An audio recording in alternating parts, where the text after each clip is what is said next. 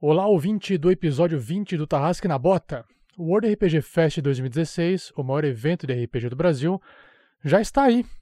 Ele ocorrerá nos dias 17 e 18 de setembro e ainda dá tempo de participar. Não se esqueça de levar um quilo de alimento e faça do RPG também uma forma de ajudar pessoas carentes. Para maiores informações, acesse facebook.com worldrpg. Ah, pessoal, e também conheça o Empório Fantástico, a loja de RPG, card games, board games, quadrinhos e literatura referência em seu ramo. Com envio para todo o Brasil, basta falar com Antunes em facebook.com Empório Fantástico. Para uma melhor experiência de áudio, use fones de ouvido. Tarrasque na Bota apresenta A Mina Perdida de Fandelver, uma aventura do RPG Dungeons Dragons quinta edição.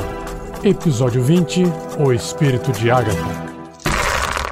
Jogadores vão preparar fichas de terceiros pra jogar. Saindo da mesa pra imaginação. Agora é só ouvir Tarrasque na Bota.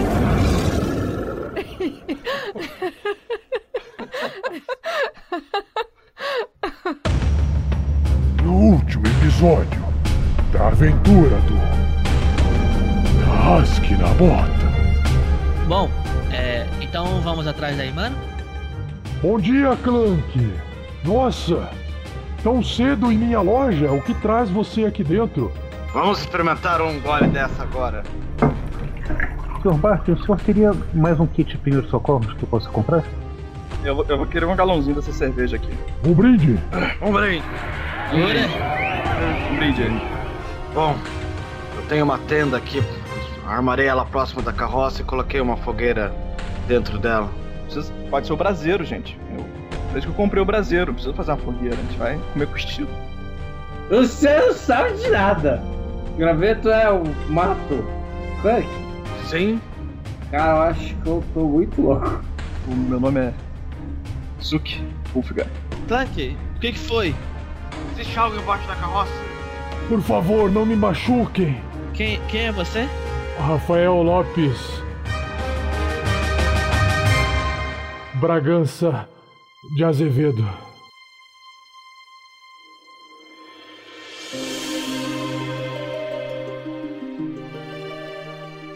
Olá, eu sou o Fernando, jogador do Clank, o velho guerreiro anão. E nessa aventura espero fazer um novo amigo. O, ah, o amigo. Amigo, é, O amigo. tá bom. cinzento.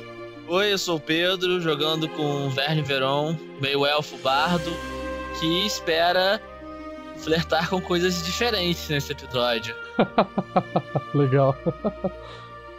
Oi, eu sou o Luiz Olavo, jogador do Sandro Miles, e nesse episódio vou me perguntar se por acaso o Rael tem algum parentesco com os italianos. Nossa senhora. Nossa, essa... Sério? Sério, Ga- ve- vejam a foto da Garaele e me digam se ela não tem jeito de italiano. Até agora eu não vi ela Nossa, gritando. caraca, Ela fala que bem baixinho. que volta. Cara, Mas que. Aqui, pasta mia. Tem que chegar assim, mas que bela dona. Falei que eu ia me perguntar, gente, só isso.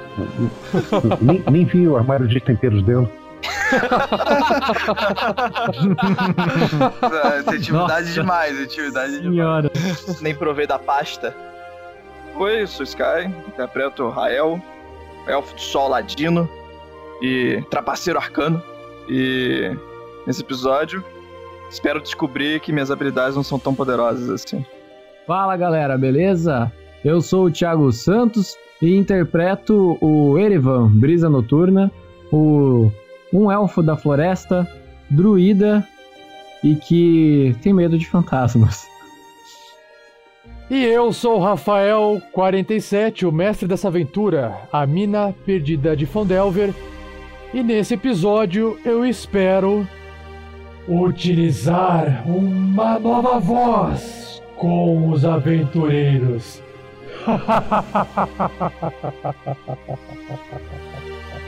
Sai daqui, bicho.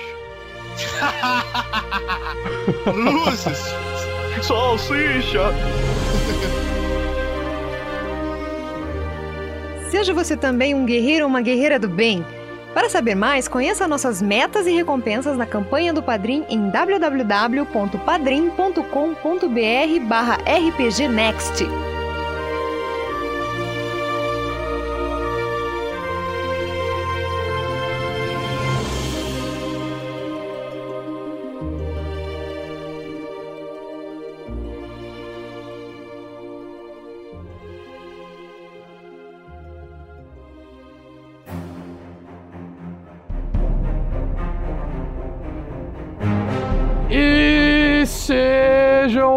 bem-vindos a mais um episódio do Tarrasque na Bota, aventura a mina totalmente perdida de Fandelver.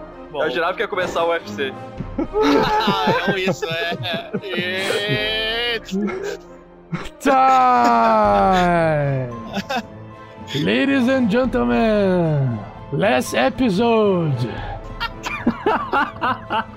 No meio do caminho da trilha do Javali, os heróis pararam, dormiram e durante a noite tomaram cerveja viking, ficaram chapados e aí dormiram. É um resumo rápido. E aí apareceu um ser da floresta todo machucado, um humano, um na verdade é um Ser damarã na floresta, não da floresta. na floresta. E aí era o Rafael é, Rafael Lopes Bragança de Azevedo que estava transportando as mercadorias de Lion Shield e for atacado pelos orcs na trilha e ele foi o único sobrevivente que acabou sendo salvo graças às mãos bênçãos, às mãos mágicas de Sandoval e suas habilidades de curandeiro. Agora, os heróis, os aventureiros se encontram num mais um dia neste mundo de Toril pela manhã, recolhendo as suas tralhas e partindo novamente em viagem.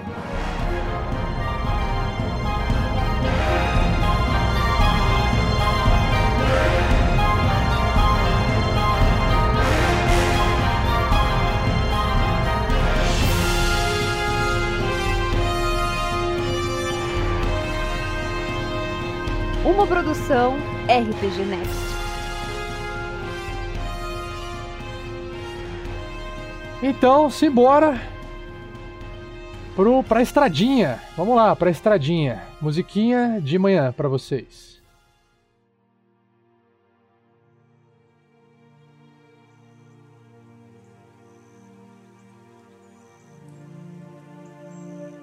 Aê, musiquinha bonitinha. E agora, agora é com vocês. Bom, companheiros, pelo que ouvimos daquele homem, existem orcs nessa região. Melhor mantermos a atenção na estrada. É assim, é, alguém vai dirigindo e alguém vai vigiando o tempo todo. Bom, me deixem com a condução da carroça. Eu já tenho algum um pouco de perícia nisso. É, algum arqueiro poderia ficar para o lado de trás. Erevan, acho que você é o melhor nisso. Ah, tá bom. Pode ser. Tá, você tá bem? Sentindo a cabeça pesada? Ah, um pouco. Mas, mas tá legal. É, é, é interessante esse negócio de, de cerveja. É. Muito bom ela, inclusive. Eu vou te dar, eu vou te dar uma mais. dica. É, beba água. Bastante água. Não, escute ele. Beba cerveja. Mais cerveja. Só não beba mercúrio. Eu acho que. A menos que você queira perder seus cabelos. Concordo. Não, meus dreads estão tão bem tranquilos. Faz muito pelo- bem pros elfos. Pois é. É, Nota-se. Ele até ganhou poderes, né? É, tem essa vantagem. Bom, então vamos.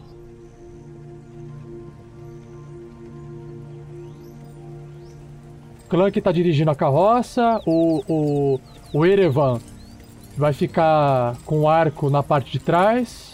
É, a carroça tem aquele negocinho que você consegue sentar atrás assim, se apoiar, você vai em cima da carroça, sentadinho. Tipo, no, do, do mesmo jeito, tem o cara da, da frente que vai, vai guiando com as rédeas. O Na parte de trás, assim, tem um negócio. É, o Clank. Tem um, um- Qualquer coisinha que tiver ali, eu vou me pendurar e vou sentadinho ali com o arco na mão, de olho em tudo.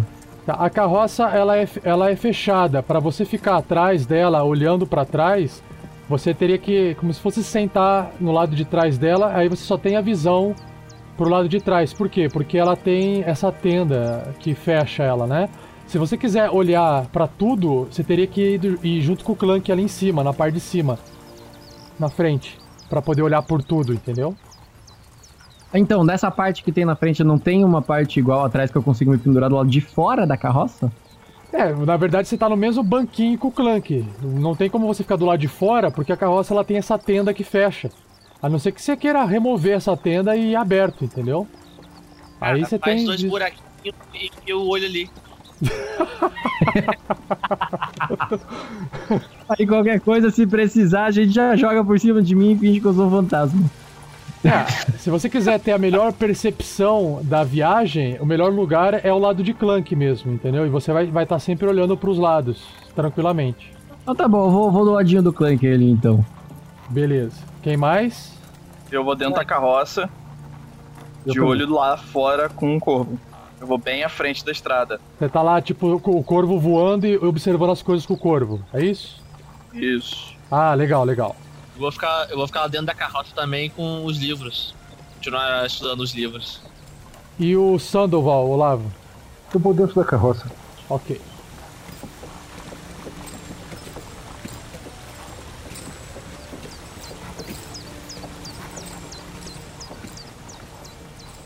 O Clank?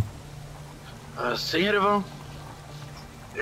Oh, É, aqui entre a gente. sim.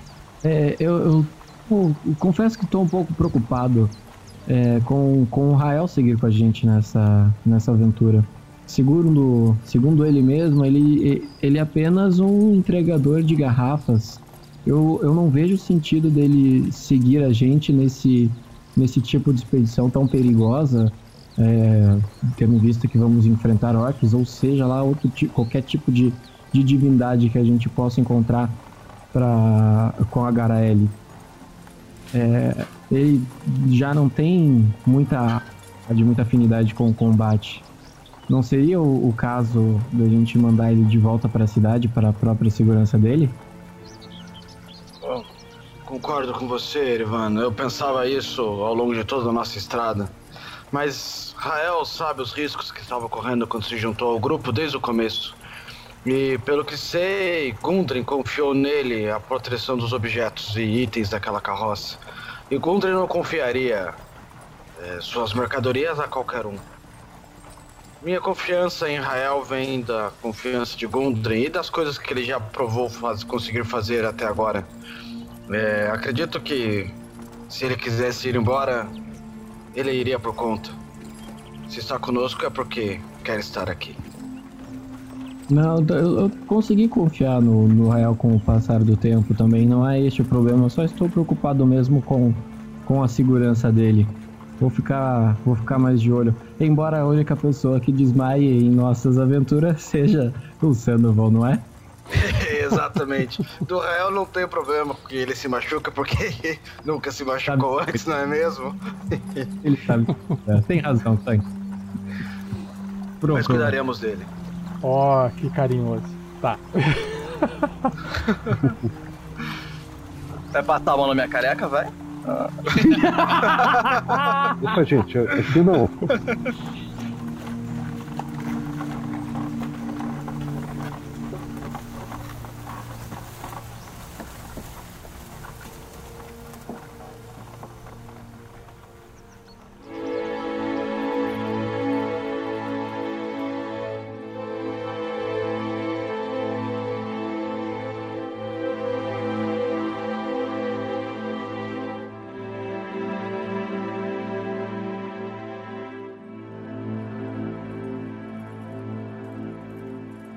E durante todo esse esse esse trajeto com a carroça na trilha do Javali, o Rael vai observando o caminho através da visão do, do seu corvo, que voa ali alguns metros de altura e seguindo a carroça.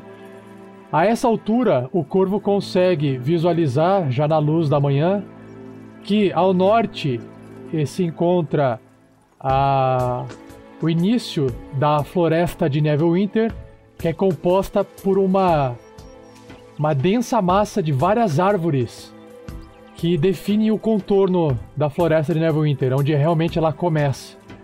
Já olhando mais para a região sul e um pouco a região leste, várias colinas, parecem né, morros, né? Várias ondinhas de morros, um sobrepondo os outros assim à distância, o que forma vários vales entre essas colinas, com me bem menos vegetação e um terreno muito mais é, árido, mais seco.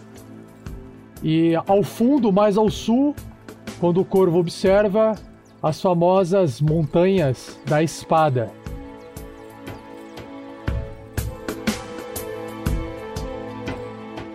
O dia passa, amanhã, vai, amanhã passa, logo chega o meio-dia e o sol tá, por ser verão, tá bem quase acima na cabeça de vocês, esquentando aí o, o cucuruco de todo mundo, a armadura de Clank já começa até a exalar aquele cheiro de, de, de, suor de anão por causa da roupa. O Erevan ali do lado já, já sente.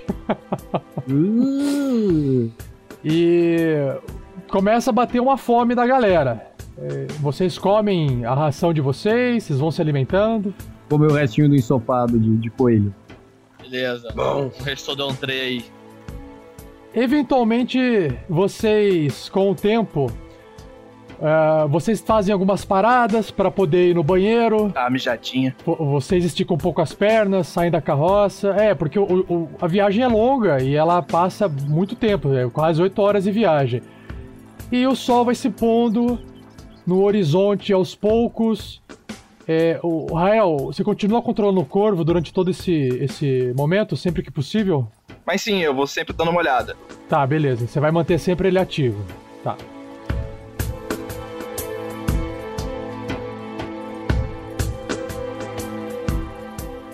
E conforme o dia vai, vai terminando, o sol vai se pondo, vocês vão escutando levemente aquela, aquele barulho de grilos da noite vindo, aquele barulho de, de sapo por causa da umidade do, desses dias chuvosos do verão.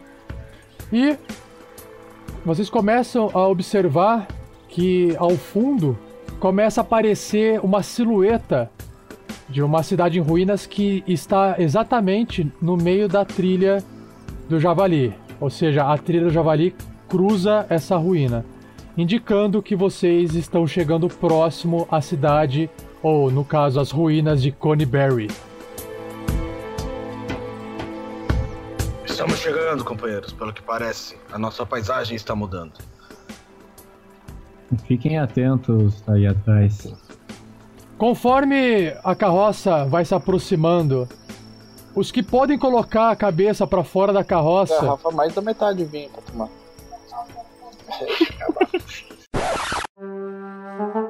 Foi mais metade de vinho, então tá. O Clank tá louco. O Clank tá então, loucaço, cara. Cerveja, vinho, tá valendo tudo. O cara tem um open bar na, na mochila dele, velho. O cara carrega barril. O cara carrega barril de chope. Carrega vinho. Meu Deus, cara. Vou, vou, te chamar pra fazer um churrasco da faculdade comigo, cara. Porque o Clank é zica, brother. A, facu a faculdade dos elfos. Isso! É. O Clank Só não toma vinho. lá mesmo. Não, ele toma pra matar a sede. Não, vinho é, ele toma pra poder tirar o gosto ruim da, da boca. É, quando ele, quando ele tem muita matança, ele, ele só faz um gargarejo com vinho, assim, Pra escovar o dente, pra escovar o dente, pra escovar, escovar o dente. os dentes, isso, isso. O quê? Você não faz isso com o sangue dos seus inimigos, não? É, isso ele não é bardo, ele é guerreiro, cara. É, isso aí. Obrigado.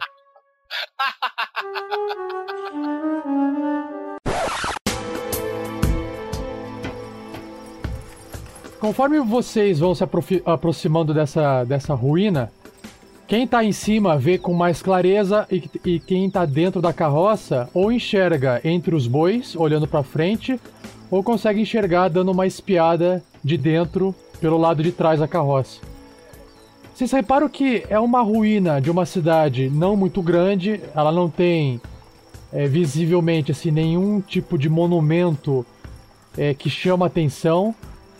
Basicamente é uma. Parece ser uma ruína de uma cidade parecida com Fandalin, Uma, uma vila pequena, com muita estrutura de rocha, e o que quer que existia em cima dessas estruturas de rocha não existe mais. Mas, pela aparência da- das estruturas de rocha, tudo indica que eram residências.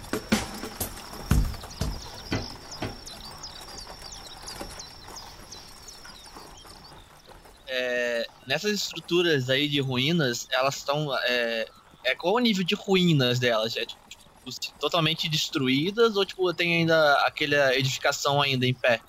Como se fosse abandonada? É totalmente destruída, não tem nem a, a edificação, entendeu? É bem, é, é bem fácil de vocês olharem para os lados e visualizar as coisas, porque não tem nada muito alto para barrar a vista de vocês. Entendi. Mas é, olhando para essas ruínas, dá para identificar se tem algum lugar onde poderia, por exemplo, alguém se esconder para fazer uma emboscada?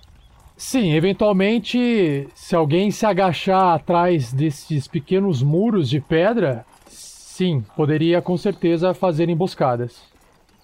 Mas o meu Ah, corvo já então- olhou, entendeu?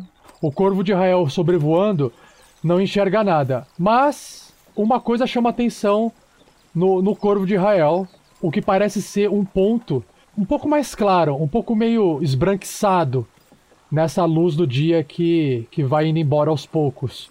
É como se o sol tivesse ainda. Os últimos raios de sol estivessem refletindo neste objeto que reflete a luz do sol. Tá. Vou ficar vigiando essas estruturas aí pra ver se aparece alguém, algum orc tentando fazer uma emboscada. E eu vou ficar com a besta na mão já. Tá, faz um, um teste de percepção pra mim. Percepção, rolando 22 de percepção. Uau!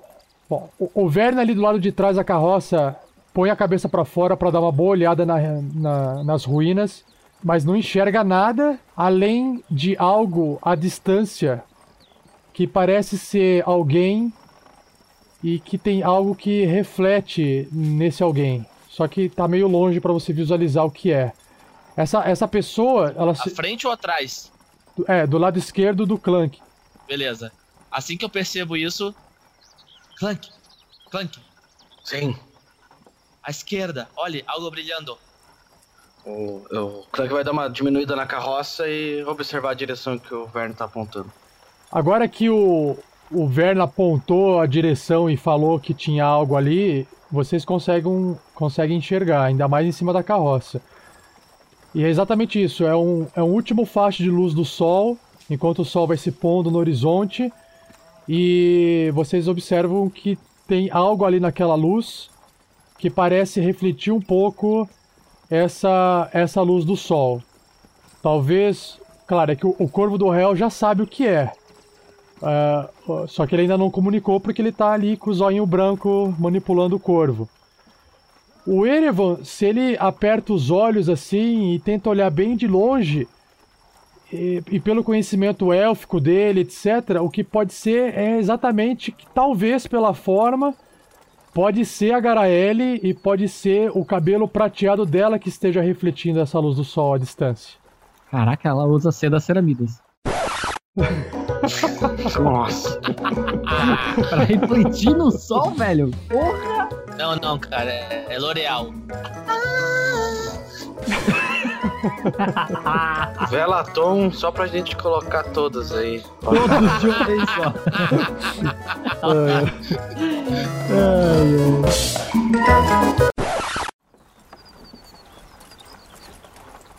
Só que vocês não, não observam, na- não conseguem daí enxergar nada além disso, porque já tá escurecendo, né? Então não dá pra ver se existe, se tem a- algum cavalo, se o cavalo que ela pegou do Davi tá por perto. Vocês não conseguem enxergar isso. Mas a pessoa tá parada, parece que ela tá sentada, em- encostada nu- nu- numa das partes da, da ruína da cidade. Clank, para a carroça. Oh, oh.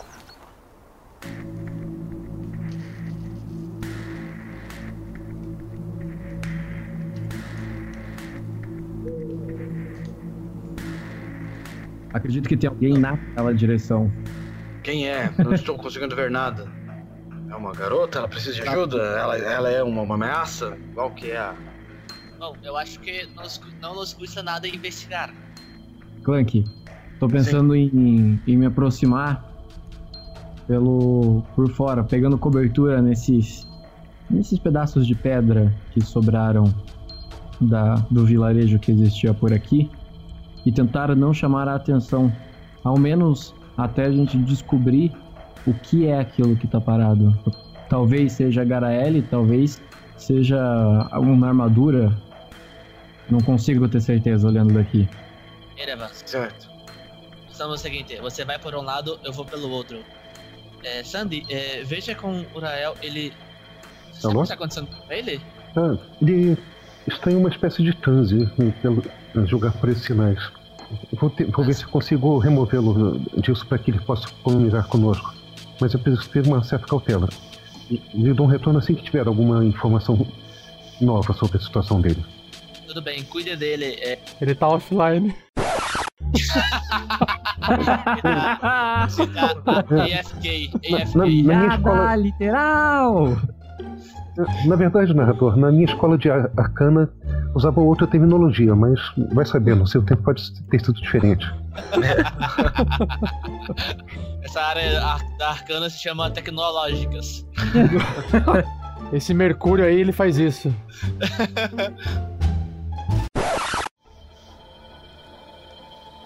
Tá Clank, é, fique na retaguarda. Sim. Carota. Ver se Fica aí protegendo. Tudo bem, Erevan. É, tem que ter- ser discreto. O corvo ele age é, sem mim. Eu posso até olhar por ele, mas eu posso fazer com que ele haja sem mim. Então eu posso, tipo, eu só enviei ele lá pra, pra cidade ele fica na cidade. E depois eu controlo ele na hora que eu quiser. Ah, Sacou? entendi. Mas pra você saber o que Então, ele tá tipo, ele já- vendo, você tem que passar eu a tenho- sua percepção pra ele, certo? Isso, exato. Tá. Eu não consigo ver com os dois olhos ao mesmo tempo. Entendi. É, quando o seu corvo se aproxima, ele enxerga claramente.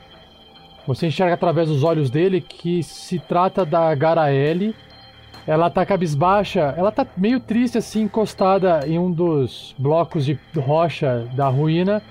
E parece que ela olha algo que tá nas mãos, assim, no colo dela. Só que como o corvo tá olhando meio de cima, meio de lado, não dá pra ver o que tem exatamente na- nas mãos dela ali. Você sabe que ela tá olhando ali pra baixo e tá com as duas mãos na região do ventre dela, assim, né? Uhum. E a hora que você pousa o seu corvo ali próximo e retoma, retoma a consciência no pro corpo do Rael, o Rael de repente percebe que o Sandoval tá, te- tá tentando ou meio que tocar em você ou chacoalhar e tá falando. Você estava em comunhão com seu familiar, não estava, Rael?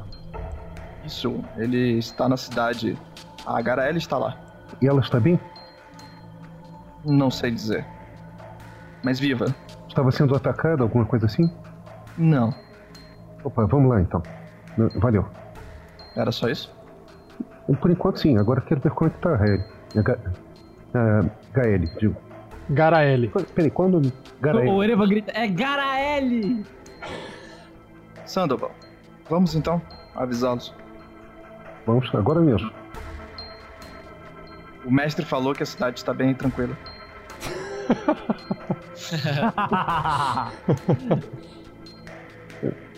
A gente precisa procurar alguém para reparar essa quarta parede uma hora dessas. É muito puro. Acho que essa quarta parede já foi, velho.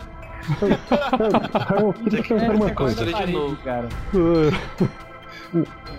Rafael, De- deixa essa brisa noturna entrar de boa, velho. Rael, essa semelhança de nomes, por acaso vocês são da mesma família, alguma coisa assim? Você e Garael? Semelhança de nomes? Sim, o- seu nome está contido no dela. Garaele.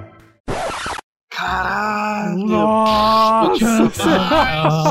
Eu, tive, eu, tive que, eu tive que soletrar aqui, cara. Eu também, eu também.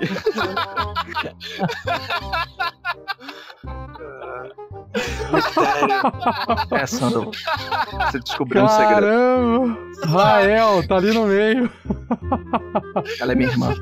Tan, tan, tan.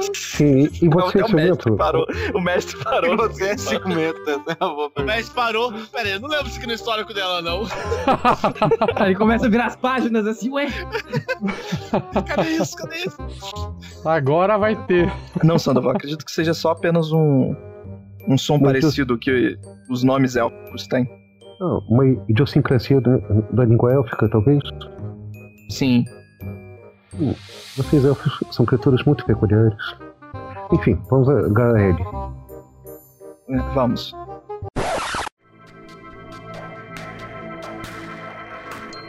Erevan, a elfa E- que e- e- você busca já está, está no centro da cidade. Vamos. Não, cara, não tá tão perto assim, não dá pra enxergar que é aquela. É, dá pra ver que tem um ponto brilhando que é o cabelo dela por causa do ser das ceramidas. Entendeu? Ah, sim.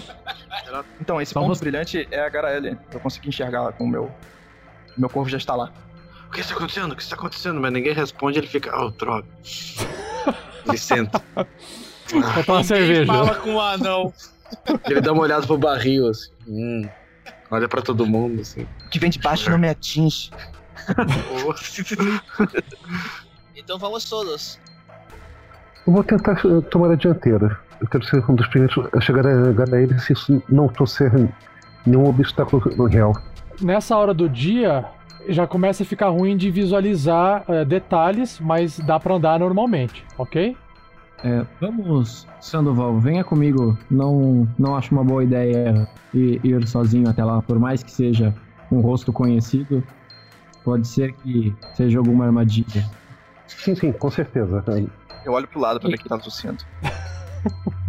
Aí gasguei. A gente vai a indo. furtividade. A gente vai indo então e quando a gente chegar lá na, na HL, você avisa a gente, Rafa, a gente tá. Aproveita a situação pra dar uns tapas no verão. Bem no meio das costas.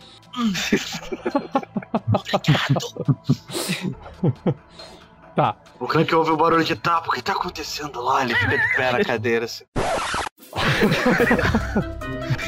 Clank, fica de olho na gente. Ele tá de pé na carroça, assim, com a mão no cima do olho, assim. Ah, onde tá eles? Cara, são os trapalhões mesmo, né, cara? Eu tô, eu tô acenando pro Clank assim. O Clank acena de volta. Tchau.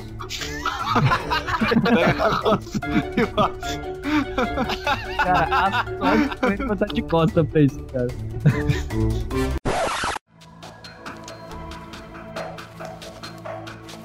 Conforme vocês vão se aproximando, o Erevan observa realmente que é a irmã Garaele, que está sentada ali encos- encostada em uma parte da ruína da cidade.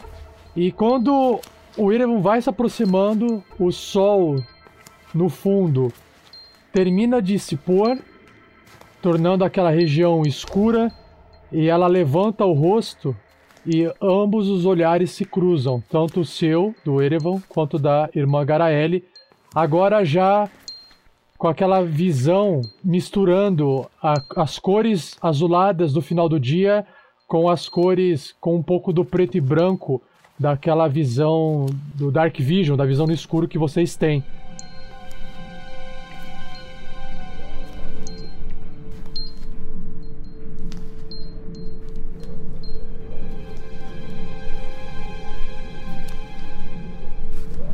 Erevan observa assim que ela tá, ela tá meio triste, mas quando ela olha vocês, um pequeno sorriso no canto do rosto dela surge. Eu cochicho pro, pro Sandoval. É, sentiu esse cheiro, Sandoval? Não. Que cheiro. É, pintou clima. Cheiro de tinta. Nossa senhora! Não. Não. Não. Põe o facepalm. Põe o facepalm. Não, Você não, tá ensinando o que pra quem tá ouvindo? tem esse aqui, ó. Como não fazer as Nenenzinho. coisas? Como não, poder...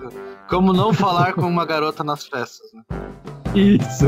Não é à toa, não é à toa que o Erevan não gosta de pessoas, né? Ele não sabe lidar. Nem um pouco. Nota-se. Conforme vocês vão se aproximando, ela só olha e ela se levanta. E ela possui algum objeto nas mãos que ela segura. Filha da puta da moto, lazarenta. Pera aí. Caralho, Segura uma moto! Caralho! Caralho, agora é uma Filha freira da- gigante. Nossa, cara, que moto lazarenta. Mas já reparou que essa moto é sempre terça às 9h40? terça às 9h40 a moto passa. Daqui a 10 minutos é o caminhão, você vai ver só. Se vier o caminhão, vai ser engraçado.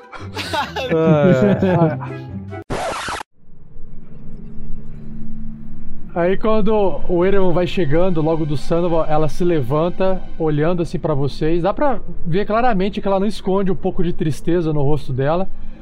Mas ela olha pra você, né, Erevan? Principalmente pra você. E ela se levanta segurando algo em mãos, mas que não dá pra ver direito o que, que é, porque ela tá segurando com as duas mãos. O que, é- o que quer que ela esteja segurando nas duas mãos, você não consegue ver porque é pequeno, entendeu? Garaeli, tá tudo bem? Erevan, que surpresa ver vocês por aqui. O, o que, o, que, o que trazem vocês a Coney Barry? A sua, sua presença aqui nos trouxe, Garaed. Nos disseram que você tinha uma missão a cumprir por aqui. Nos pareceu conveniente lhe dar assistência. Como está a sua, a sua situação? Sim, ah, mas eh, desculpe, Sandoval. eh, é- Era, era uma missão que foi me dada, eh, eh, mas eu não compreendo o porquê vocês estão aqui. Isso talvez não importe, Garaed. Nós si- simplesmente achamos que cabia eh, procurar lhe dar assistência. Ah, é, o- o- obrigada. Eu, eu, eu acho é que assim, talvez. reconheço que isso é um tanto inusitado. Mas, mas o que podemos dizer? Nós somos assim, excêntricos mesmo. Então, tem, tem horas, tem horas em que um falante tem que seguir seu instinto. Ficamos sabendo, enquanto estávamos na cidade, que haviam orcs pela região. E o Davi é um grande amigo meu de longa data. Quando fui o visitar, ele falou você pegou o cavalo e o cavalo dele e veio nesta direção. Como já íamos passar perto daqui, decidimos sim, passar ver se precisava de alguma coisa e lhe avisar dos possíveis problemas com orcs. Bom, Erevan, por sorte, Taimora iluminou o meu caminho e não encontrei com nenhum deles. Sim, e antes que você me questione, eh, eu sabia do risco de vir até aqui sozinha, mas, como eu disse, eh, meus superiores me pediram e, ao pedido deles, eu não recusei. Na verdade, eu estava numa missão delicada e estava nesse exato momento fazendo uma prece para Taimora. Talvez ela tenha me ouvido. E talvez vocês estejam aqui por uma boa causa, afinal. Meus, meus superiores queriam, na verdade, que eu tentasse persuadir uma alma penada chamada Agatha para responder uma pergunta sobre onde encontrar um raro livro de magias. Eu tentei cumprir essa tarefa, mas chegando ao ao destino, Agatha não apareceu para mim. E- e- foi, foi, foi então que, perdido em meus pensamentos e minhas preces a Taimora, vocês apareceram. O o Erevan fica quieto mesmo, porque ele falou de alma penada, ele já ficou meio branco. Bom, eu me sinto um pouco incômoda, mas já que estamos aqui, eu não sei para qual de vocês eu deveria direcionar a palavra, mas. Bom, é, por acaso vocês acham que vocês poderiam é, me ajudar? Não sei como poderíamos vir a fazer isso. Eu não sou muito entendido dessas desses assuntos do além. Ah, Ah. Acredito que o Sandoval tenha um pouco de conhecimento. Não, não, não se preocupe, não se preocupe, Erevan. Deixe, deixe me explicar, desculpe. Eu acabo, ah, eu às vezes eh, trabalho com poucas palavras e, e- e esqueço a, a maneira correta de, de, de me comunicar. Eu, eu acredito que esta alma penada, conhecida como Ágata, é, não apareceu para mim pelo fato de eu ser uma mulher. Eu acho que se talvez é, um de vocês, rapazes, conseguirem flertar com ela. Aí eu fico até meio sem jeito de falar isso. Talvez ela possa aparecer para vocês. Só para deixar claro, eu descobri que em vida Agatha era uma pessoa muito vaidosa. Então eu comecei a planejar uma, uma volta né, até a, o seu lar, segurando este pente que se encontra aqui em minhas mãos. Como vocês podem ver, é um pente feito de prata com essas pedras preciosas aqui em ambos os lados. Consegue ver, Erevan? Sim. Veja como é bonito. É muito bonito mesmo. Eu, eu acredito que pela, pela, pela vaidade de Agatha, ela se, se interessaria muito por esse pente. E talvez uma boa, uma boa flertada. Acredito que Agatha irá negociar a resposta que eu preciso. Que na verdade é saber onde se encontra este livro de magias. Agora, Erevan, uh, tudo que eu poderia oferecer a, a vocês em troca seriam essas. Ah, só um minutinho. Peraí. Aqui, ó. Veja, são essas três poções de cura que eu mantenho guardadas comigo. O que me dizem? Eu dou uma olhada pro, pro Sandro.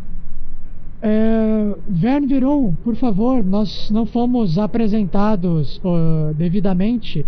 Já ouvi falar de você lá na cidade, mas é um prazer agora. Ah, eu também ouvi falar de, de você, irmã.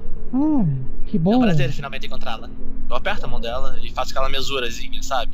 Que, que mãos macias, Verne. Me parece que você vem de uma família nobre, eu estou enganada. Não, você está completamente certa. Garaeli, acredito que seja este o rapaz certo para cumprir esta missão. O Verne, ele tem uma simpatia muito grande com as pessoas. Você pode perceber, já ouviu falar dele na, na cidade. Verne, a irmã Garaeli, ela necessita da nossa ajuda. Eu acredito que você é o cara certo para isso. E vai por mim, vai dar uma bela canção. Bom, irmã, já que os amigos pedem, quem sou eu para ajuda? Em que eu posso servir? Bom, Verne, na verdade eu tentei entrar em contato com uma alma penada porque eu preciso, na verdade, buscar uma, uma pegar uma informação com a Agatha, que é o nome desta alma penada.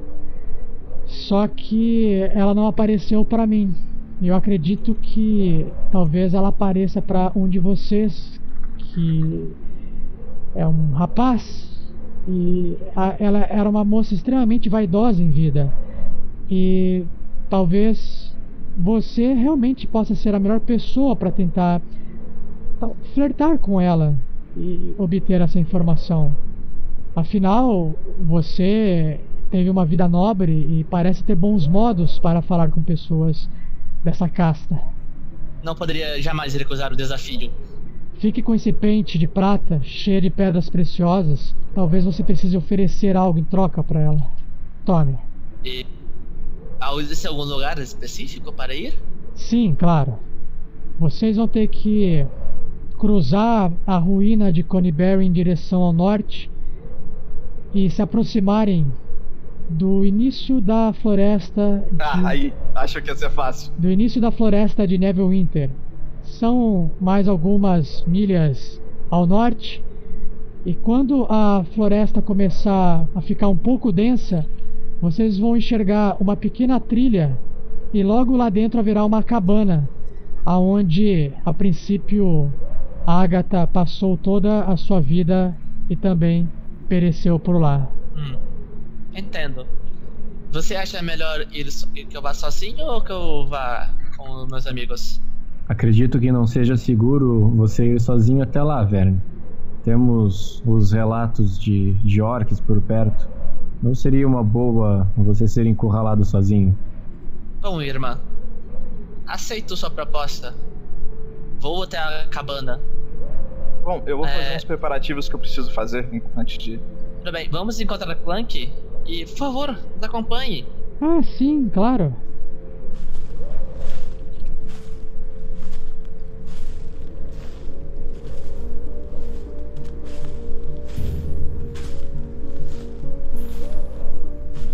Isso, a Garaele vai seguindo vocês e conversando conforme vocês vão indo em direção à, à carroça.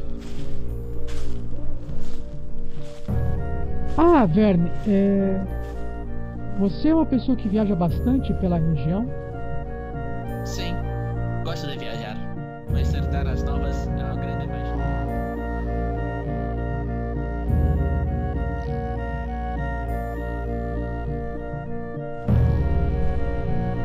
Vocês estão pensando em levar a carroça? Na verdade, eu estava pensando em falar com o Clank, que ele ficou sozinho na carroça. Ah, sim, não, tá. Porque eu sugiro que vocês ah, amarrem, a, a- parem a carroça de vocês logo ali onde eu coloquei o cavalo de Davi. E, e ela aponta para um, pra um outro canto da ruína, onde deste ângulo agora vocês conseguem ver que o cavalo do Davi se encontra ali amarrado. É, eu digo isso porque o, o caminho, o caminho até a, esta cabana de Agatha é tão acidentado que a carroça irá mais atrapalhar vocês do que ajudar. É, por acaso essa alma apareceria de dia ou à noite? Ou apenas às noites? Então, Aquele momento que ele vai olhar o livro do- da aventura antes de. na verdade, eu parti logo cedo de Fandalin para chegar aqui o quanto antes e não pegar a noite. Eu consegui chegar aqui no final do dia. A Agatha não apareceu para mim. Eu não, não poderia co- afirmar com certeza se o fato de ter sido de dia ou de noite eh, influenciou nesse comportamento da alma penada. Mas, como eu disse, é uma questão de tentativa. Eu não sei exatamente o que aconteceu. Mas os seus conhecimentos de, da vida após a morte não teria nenhuma pista sobre isso? Sim, claro. Pois talvez ir agora à noite possa ter mais uma, maiores probabilidades ou possa ser mais perigoso o caminho. Então, Vern, o que os meus superiores me avisaram foi que, apesar de dessas almas penadas serem vestígios do que uma pessoa já foi em vida, meus superiores não me avisaram em nenhum momento de algo é, perigoso, senão eles não, não teriam pedido para uma simples clériga vir negociar aqui. Eu acredito que o, o maior problema mesmo seja tentar fazer ela aparecer e conversar com ela. Então, falemos com o Clank e já partou em direção à cabana. Sim, mas naturalmente vamos ficar a uma distância conveniente para lhe dar apoio se necessário. Seria excelente.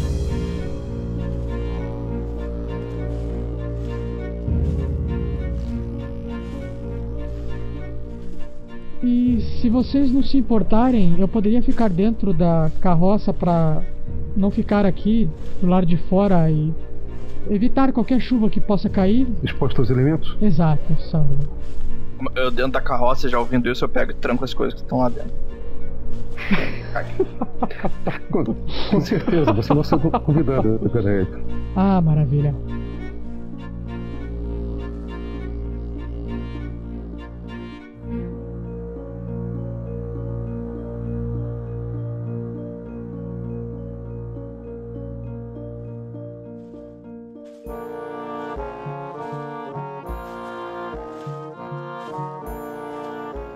Olá, Clank.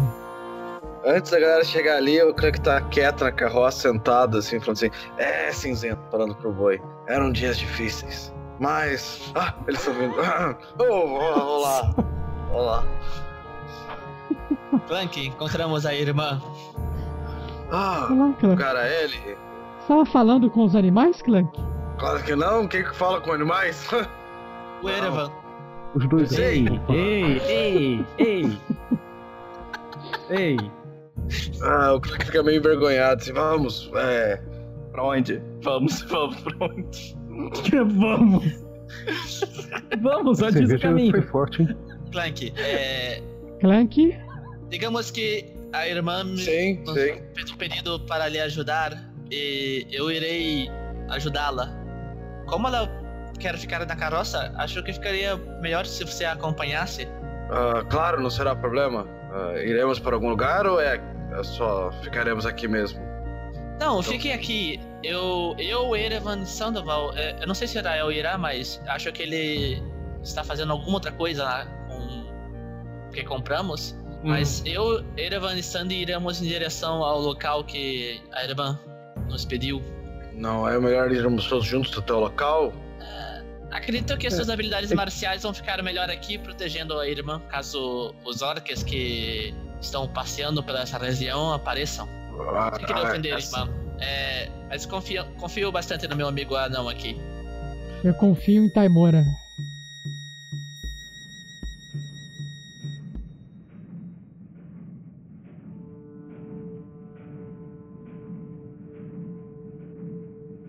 Esse lugar não é muito longe?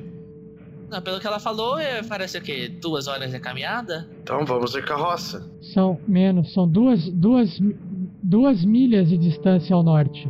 Ah, é, será muito rápido. Isso será no meio da floresta, Clank. A carroça não dará para entrar. Ah, bom, vocês que sabem. Se isso é garantido, então ficarei aqui. Bom, rapazes, vamos então? Vamos. Vamos. Irmã, vou fazer o meu melhor. Clank, fica de olho aí. E... Boa sorte. E cuide bem do cinzento. E o, Quem é sai- cinzento? o Erevan sai rindo. Ariel vai conosco? Sim, o, o Clank acha melhor ficar aqui com ele. Mas tá tudo bem, posso ficar aqui. Se eu me cuidar e cuidarei bem da Garaele. Assim, eu, eu entendo a gentileza de vocês, rapazes.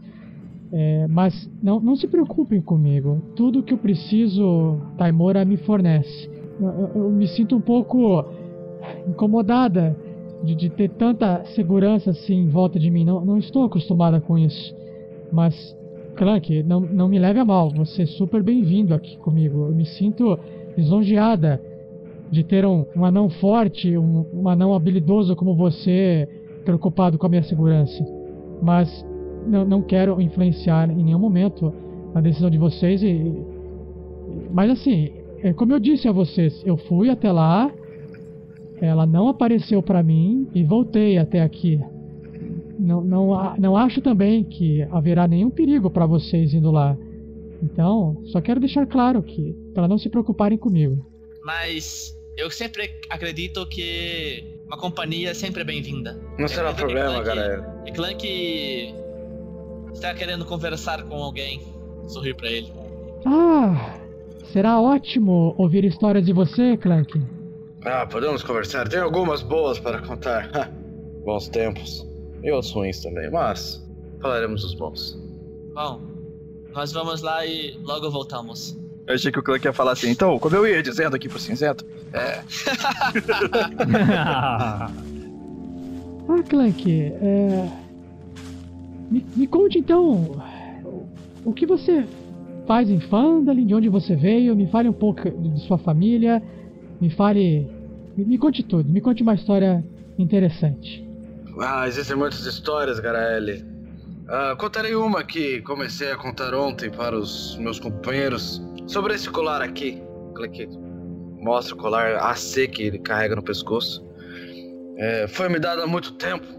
Não sei se você sabe, Garaele, mas os anões às vezes são meio impacientes e aconteceram algumas guerras entre os reinos anões.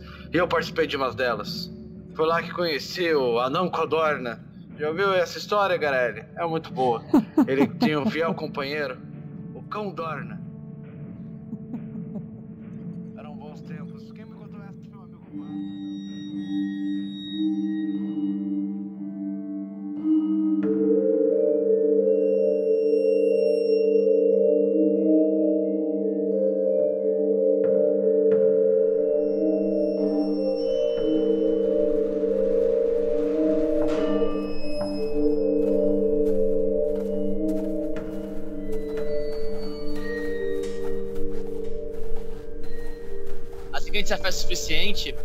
Pros outros e falo assim. Bom, espero que vocês não me julguem mal, mas acredito que essa missão de conversar com uma alma penada é, seria sutil demais para nosso velho amigo anão.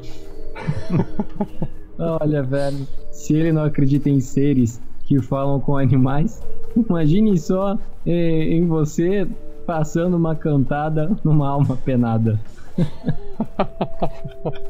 É, admira você, Erevan, que tava com medo dos esqueletos na, na outra caverna.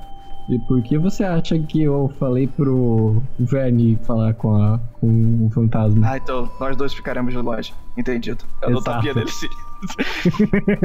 Ele- a, a gente conversou só entre a gente, ninguém mais ouviu.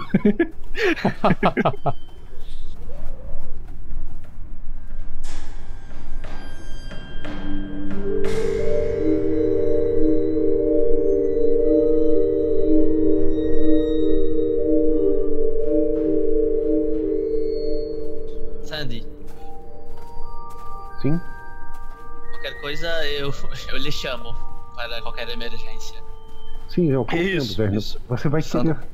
querer uma certa privacidade para lidar eh, com fantasmas sem uma invasão de privacidade, não é verdade? Nós É, estaremos sempre, sempre aqui, Verne. Não, não, não, não, não se preocupe. Não, não estou preocupado. É que, como lidamos com coisas de outro mundo, acredito que habilidades mágicas serão mais eficientes. Será que. Erevan, se ele se apaixonar pelo fantasma, Aí a gente vai ter muita história pra contar pro Crank. Bom, vamos lá. Sandy, antes de, de- de qualquer é, como você chegará agora que está anoitecendo? Ah, não te falei, eu aprendi um truque novo. Né? É mesmo? O Mercúrio também? Não, sim, sim Mercúrio. aliás, aliás, Rael, eu lhe aconselho a ter muito cuidado com mexer com Mercúrio no futuro. Ah, não, sim. Sim. Você me, me aconselhou da última vez. Mas enfim, como eu ia te- lhe falando, eu agora consigo lan- lançar sobre mim próprio um feitiço que me permite ver no escuro com vocês. Deixa uma boa hora pra fazer isso. Com a sua licença, vamos lá. Sim, eu estou tendo problema com o corvo. O... Ah, ele não, ah, ele não Ele tá não conseguindo ver no escuro? Isso. Estou pensando Você- em você- outro tipo de, de, de ave que poderia ser noturna. A próxima, minha próxima tentativa será uma coruja. Bom, eu posso aplicar o feitiço de visão noturna no, no seu familiar se você quiser, Rael, mas a minha não magia nem necessidade- sempre é segura. Necessidade. Sim, não há Minha necessidade. magia tá sempre segura. Nem é segura. Ah, isso ficou na, na mente do Erva. Ele começou a repetir. Agora,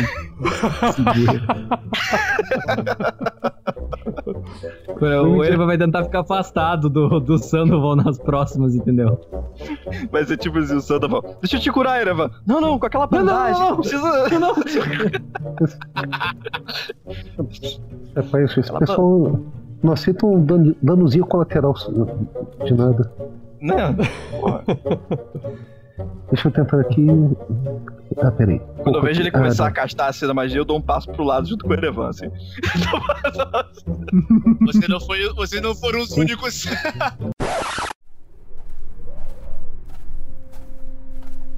Eu, eu pego um, umas raspas de, de cenoura da minha bolsa de componentes, eh, jogo sobre a, a minha cabeça, falo as, as palavras rituais e gesticulo.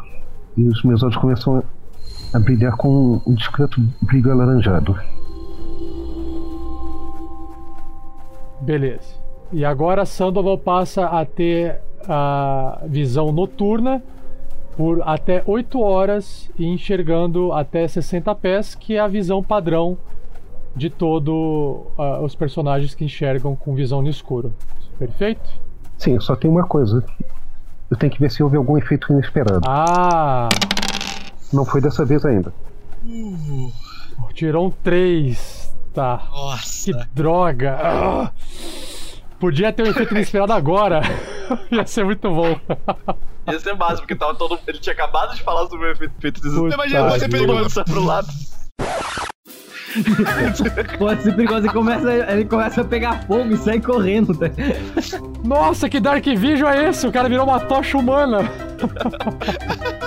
É um bom jeito de ser um Dark Vision, né, cara? Pelo menos. Bola de fogo!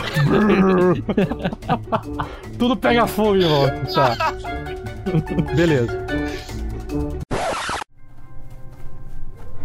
Então, vocês vão caminhando e vão indo pro norte, atravessando toda a ruína. E lentamente a ruína vai diminuindo e vocês começam a seguir uma pequena trilha da qual a Garaele falou para vocês. Erevan enxerga essa trilha com muita facilidade. E vocês vão percebendo que quanto mais para o norte vocês vão indo, mais vegetação vai aparecendo. Com o tempo vocês começam a perceber que vocês se encontram não só dentro de uma floresta, mas parece que o, o solo é muito úmido e existe aquela vegetação rasteira espalhada por todo lado, o que faz dessa floresta se, se parecer muito mais com um pântano no qual vocês é, percorrem.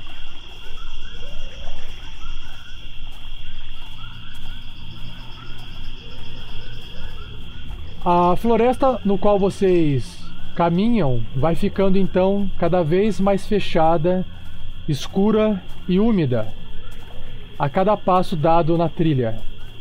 Videiras pesadas e espessas e camadas de musgo se prendem aos ramos. O ar é notavelmente mais frio do que era nas ruínas da vila que vocês passaram. Após uma curva no caminho, vocês veem o que parece ser um abrigo feito a partir de ramos de árvores deformados e entrelaçados, dando a ele uma forma de uma cabana, né, abandonada em meio às sombras das árvores. Um pequeno arco no meio indica uma entrada. Acredito que... que seja aí, Verne. Vai ser interessante. Eu puxo a flauta. Deixe-me ir mais à frente. À medida que eu me aproximo da, da cabana, eu pego o pente na mão e com a outra começo a tocar a flauta de levezinho. Uma balada assim, melosinha. Ainda bem, quando você falou uma balada, eu pensei no. Caraca, na flauta você ia ser bom, velho. Eu vou usando a prestidigitação, que é o cantrip, né? Pra sair aromas é, bons e agradáveis me rodeando. Ah, tá. Legal, legal, legal. Quando ele começa a se aproximar, a gente para. Isso. Ah, ok, ok, ok, ok. Tá. A gente é, é cuzão mesmo. Tá bom. Não, no meu caso, é pra dar Eu, eu tô gostando porque o Erevan sempre reclamou de mim, mas tá ali, ó. Tá ali junto. Olha só. Tá. Qualquer coisa viva, naturalmente, eu enfrento de frente, beleza? Eu não saio correndo, eu não viro as costas, eu não entro em sala, entendeu? Agora, o cara quer chegar no, no morto. Cara, ele quer chegar numa alma e cantar uma alma. Mano, não vai rolar. Não, não vai rolar, não vai rolar simplesmente vai rolar. Você já se imaginou que a gente tá parado? Olha só, não, olha só. Rael, Puta, a gente tá um no meio. A gente tá no meio de uma floresta. Essa cena tá sensacional. É o, o Erevan reclamando pro Rael e o Rael falando com, com o Verne lá na frente. Não, toca um som! ai, ai. A gente tá no meio de uma floresta escura, tá ficando de noite. E você. É... Ai, cara. Não, cara. Não, tá errado. Ok, mas vamos lá. Toca daí.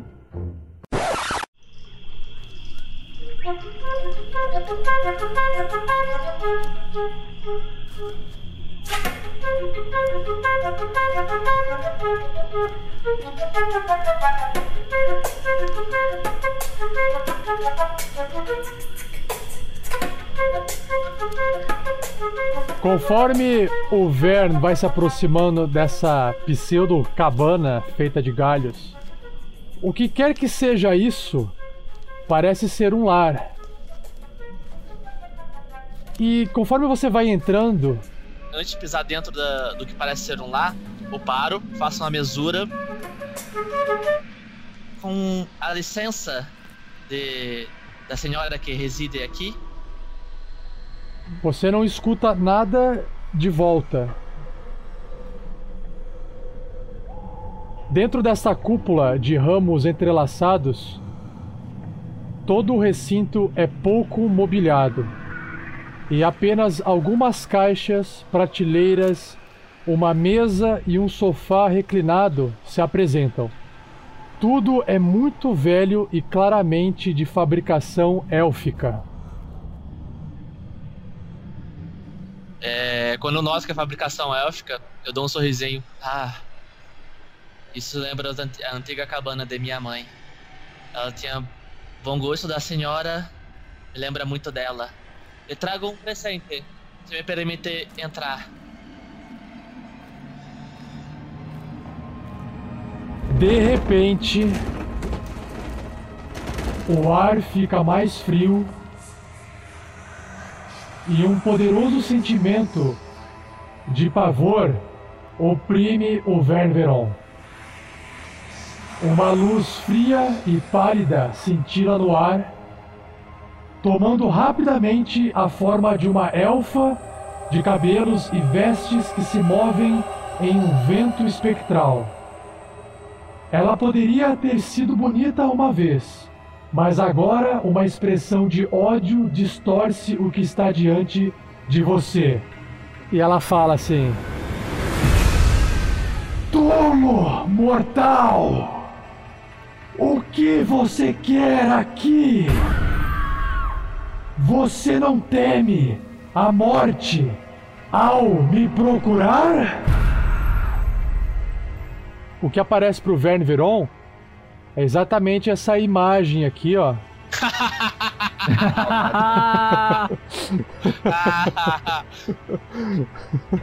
Do que você está rindo? Tolo!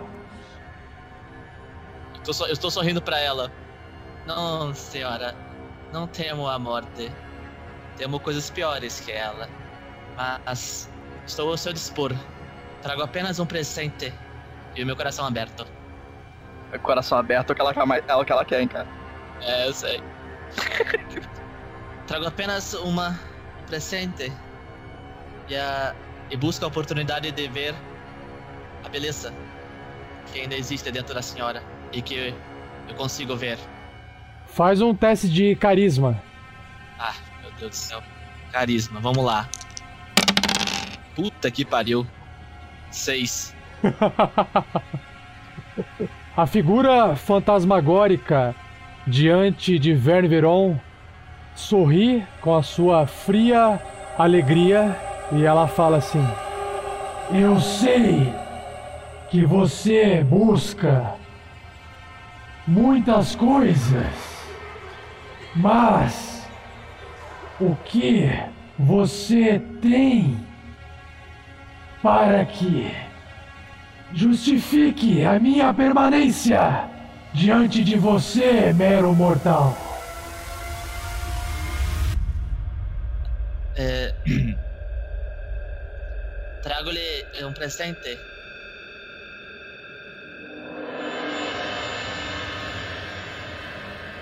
Aí eu, tipo, cara, eu jogo toda a prestidigitação que eu posso em cima do, do pente e estico assim, fazendo uma mesura pra ela. Para a magnífica senhora.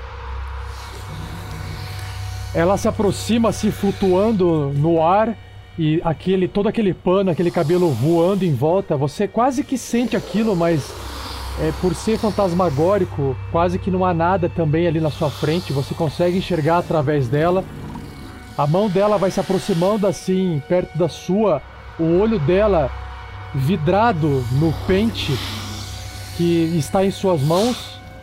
Parece que a- aquela expressão dela de raiva que ela se encontrava se torna neutra e ela vai esticando a mão até ela pegar no pente. Quando ela, ela segura assim, você percebe que a pele da mão dela, que não é mais uma pele de um- uma pessoa viva, passa pelo pente e o que toca no pente são os ossos da mão dela.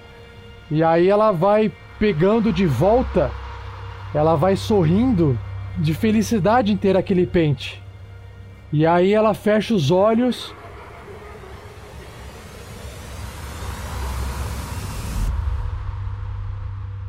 O pé dela vai abaixando até tocar no chão. Toda aquela ferocidade em volta do pano, do cabelo dela dá uma diminuída. E você observa que ela começa a pentear o cabelo dela e passar a mão. E ela vira assim a cabeça com o olho fechado, curtindo aquele momento de pentear o cabelo, e você consegue observar que tem pouco cabelo na lateral da cabeça dela, tem parte da pele, você vê o crânio, você vê parte do cérebro, você vê aquela coisa feia, né? De uma pessoa cadavérica, uma pessoa morta. Mas ela ela tá ali curtindo aquele momento de pentear o cabelo. E ela esquece um pouco você naquele momento. Fico muito feliz de agradar a senhora. Nesse momento, ela para assim de pentear, ela se dá conta que ela tá ali de novo, ela volta a flutuar, ela olha pro Verne Veron. Muito bem. Me faça apenas uma pergunta e eu te darei uma resposta. Onde tá o Gundry?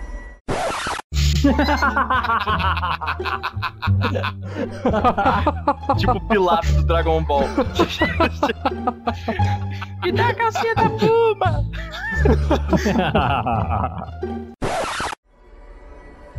Fico honrado por essa oportunidade. Eu venho fazer uma única pergunta, se a senhora me permite.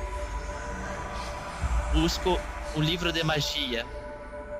A senhora poderia me dizer onde encontrá-lo? Ah! De novo! Esta história não para de me perseguir. Eu negociei este livro com um necromante chamado Taklin, da cidade de Outono Sereno, há mais de um século. Eu não sei do paradeiro deste livro desde então. Quando ela, te, ela vai terminando essa frase, a Agatha ela vai desaparecendo, sorrindo, dando muita risada enquanto ela vai penteando o cabelo.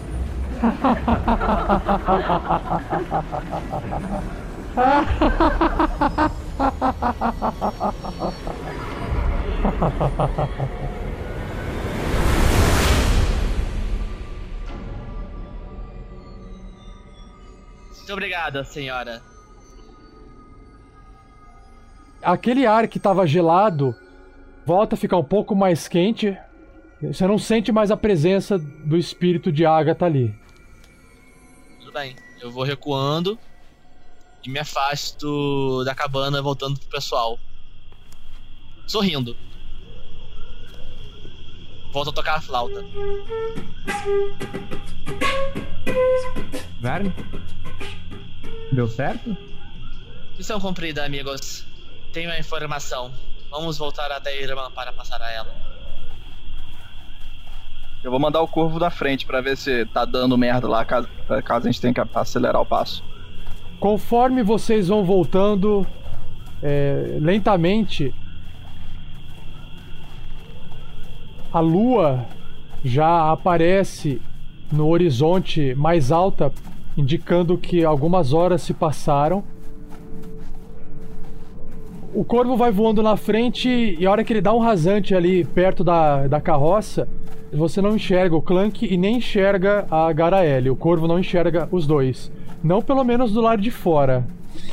Hum. Ah, Clank safadão. Repassa a informação pro meu time. Olha, não vejo o Clank nem a Garaele.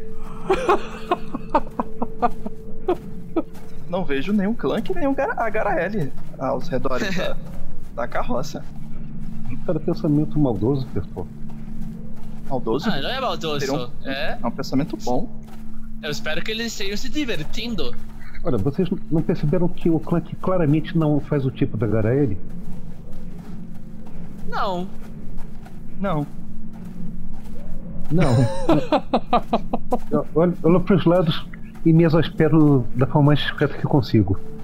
Mas prefi- prefiro não falar mais nada por enquanto. Eu sempre tive Enfim. problema em decifrar elfos. As anãs eram tão mais simples. Anãs? Eu, eu paro, olho assim pro, pro Rael. Depende. Depende das anãs. Elfas também. Anãs? O quê? Eu viajei. Bom, Ok. eu, eu não sei qual a idade sua, Erevan, mas acredito que tenhamos idade suficiente pra conhecer o mundo. Quantos anos você tem? Espera aí, Rael. 112 apenas, sou Deixa eu jovem fazer- ainda. Eu, eu estou pensando aqui comigo. É. Erevan. É cá, meu rapaz. Sim. Você já, assim, teve algum. É. Vocês encontro falaram sobre passos de amoroso? Sim, sim, velho. Eu tive uma. uma amada. Há muito tempo sim, atrás. sim, mas é, como o Sandy falou. Era elfa? vocês- Humana? Ou. Só pra saber, Era- né? Já que são Era- da floresta. Era uma elfa da Mas minha. tribo. vocês chegaram a. Sim, sim. Ah. E Me você? admirava se não fosse fazer em 112 anos. Pois é, né? Bom, é, é- que do jeito que Ele estava falando, esperar, eu, eu imaginei que, né. Bom, Não, mas eu não sou tão velho mais- assim. Eu tenho. Não era, Eu tenho meio século apenas. não era apenas platônico, velho. Mas infelizmente. Quem é Platão?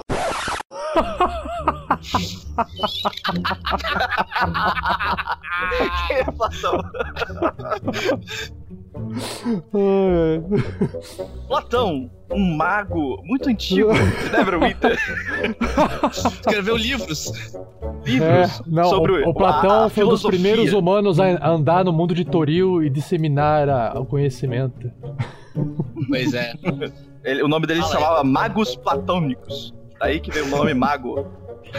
Os demais passaram da magia. O mestre tá me questionando. Até o Rael conhece a história.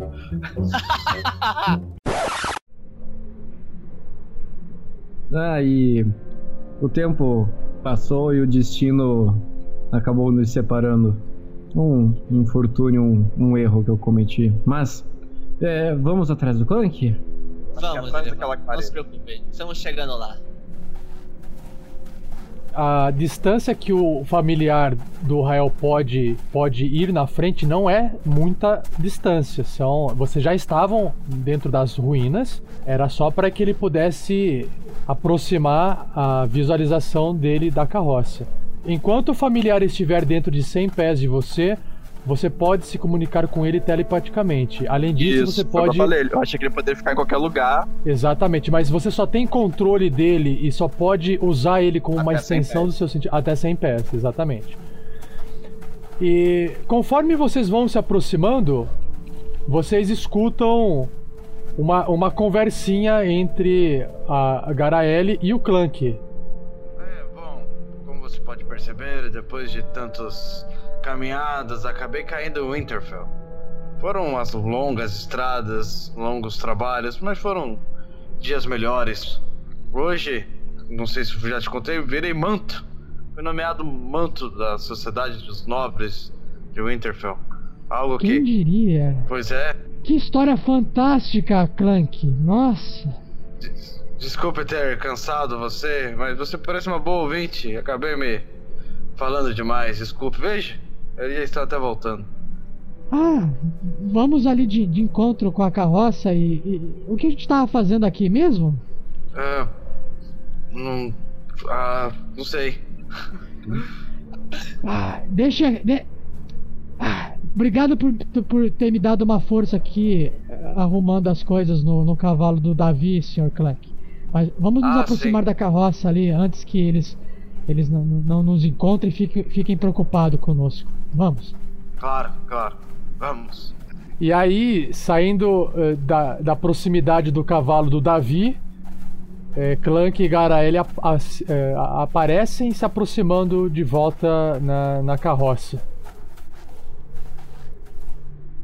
Bom, irmã, tenho uma informação que você precisa sobre o tal livro. Ela, ela apareceu para você, Verno? Ah, sim, apareceu. Nós tivemos uma conversa e ela me permitiu fazer a pergunta a ela. Ah, obrigado, Taimora.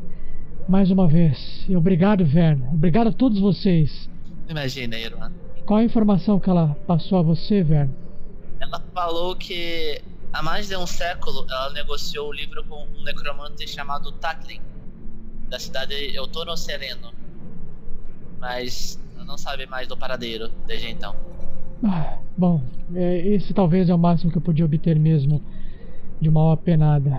Bom, mas isso será suficiente para para que eu possa cumprir com os meus deveres e a minha ordem. Bom, como prometido a vocês por me ajudarem, Inverno, tome que estas três poções de, de cura possam ser úteis no que vocês com certeza irão enfrentar pela frente. E olha, posso adiantar a vocês e vou rezar todos os dias para que Taimora possa abençoar o caminho de vocês, porque pelo que o clã que me contou, vocês vão precisar. A ajuda dos deuses é sempre bem-vinda. E desejo toda a sorte na sua busca pelo livro. Muito obrigado. Poções de cura são extremamente difíceis de encontrar. Aproveitando, acabei não perguntando para você, acabamos nos entretendo numa conversa longa. É, você não, nessas suas viagens até aqui, você não ouviu algo sobre o castelo do Regrol? Ouviu? É, infelizmente, Clank, pelo que você me contou, esse, esse castelo provavelmente deve ser uma das muitas ruínas que se encontram dentro da floresta de Neverwinter, que provavelmente foi ocupada pelos goblins ou pelos bugbears ou quem sabe mais o que. Mas por se tratar de um ponto, de um local que os goblins nomearam, não há registro disso. E realmente eu não posso te ajudar com essa informação, Clank. Sinto muito. Ah, sem problema, irmã Garelli. Mas e. Só mais uma pergunta. Claro. Ah, estávamos também procurando um druida. Dizem que ele anda por Fandalin, mas principalmente pela região ao redor da cidade. Você saberia sobre alguma coisa sobre isso, o paradeiro dele? Ah, o, o, o druida que você comentou que é amigo da da Keline Alderleaf? Kelina Alderleaf, isto. Bom, eu, eu me lembro vagamente deste rapaz. Ele passou uma vez pela cidade. Eu lembro de tê-lo cumprimentado. Ele não frequentou o Santuário da Sorte em Fandali, mas eu ouvi muito pouco dele. Ele, até onde eu sei, ele realmente fez uma visita a Keline Alderleaf e partiu logo em seguida. E sabe como é que é, né, Clank? Nosso santuário na cidade de Fandalin é um local muito simples, humilde. Eu recebo apenas aqueles que que por, porventura passem por ali perto. Eu, eu, eu, geralmente não me, não me intrometo na vida pessoal das pessoas. Por isso que eu acabo fazendo as coisas eh, muito sozinhas, sem, sem informar ninguém. Mas eu não tenho notícia dele. Se que ele não, que ele não pode ajudar vocês. É, mas pelo que, que, me lembro, ela, ela desenhou um mapa para vocês, não é verdade? De onde ele se encontrava. Árvore do trovão? Sim, sim. Bom, só perguntei para ver se facilitava o nosso caminho, mas pelo jeito ainda teremos uma boa estrada pela frente. Bom, tenho certeza que as funções da irmã e as suas preces vão nos ajudar em muito. Agora, rapazes, vocês pretendem passar a noite por aqui? Pois eu não, não me arriscarei a voltar para Fandalin uh, de noite. Eu pretendi, pretendia dormir por aqui e partir pela manhã de volta a Fandalin. O que vocês pretendem fazer? Acredito que seja uma boa ideia passarmos a noite aqui. Nós pretendemos seguir caminho mais à frente, é, investigar a, a, região perto do Poço da Coruja Velha. Poço da Coruja Velha? O, o que, o que há lá? Bom, dizem que alguém está minerando a região e esperamos encontrar pistas que podem nos levar ao nosso amigo que procuramos. Bom, tudo que sei desse local é que um, foi uma região de um antigo império e, e que, bom, é mais uma ruína, assim como Conyberry, diferente de Conyberry, que foi, na verdade, saqueada há muitos anos atrás por bárbaros e foi completamente destruída no processo. O Poço da Coruja Velha, como é chamado esse local das ruínas, tem uma história completamente diferente. Uma história de um império muito antigo, até onde eu ouvi histórias, chamado de Mitral. A única coisa que eu sei é que ele fica ao sul de, de Conyberry, a- logo atrás da, da, daquelas colinas. Vocês conseguem observar aonde a sombra da lua é projetada? É. Mitral, eu, eu li sobre esse, esse, esse império em alguns livros que eu encontrei. Bom, será para lá que iremos assim que amanhecer. Sim? Estamos Fique conosco. Gariele. Garaele. Garaele, Clank. Garaele. Garaele. Sim. Deve ser complicado para vocês anões falarem nome de elfos, eu compreendo. É, falamos palavras mais duras do que essas palavras macias e com travas-línguas. É. Protegeremos você essa noite e amanhã nos acompanharemos pelo caminho que pudermos fazer a jornada junto. Bom, então, vamos nos acomodar, porque o quanto antes acordarmos de manhã, melhor. Sim, na primeira luz já partimos. Bom, eu vou ficar de vigia essa noite. Não, não, não, eu, eu, eu vou. Eu quero fazer o ritual do, da, tentar conseguir uma coruja. Não, tudo bem, mas é, você vai fazer o ritual e eu vou ficar de vigia. Ah, então tá, pode ser. Eu pego o segundo turno. Só se certifique que a coruja te dê a visão noturna que você tá esperando. Já Sky. certifiquei, já certifiquei. Então tá bom. Então, é, vocês. É o mesmo esquema da última noite que vocês dormiram, vai ser o mesmo desse. Sim. Sim. E a Garaele? Ela pode dormir comigo.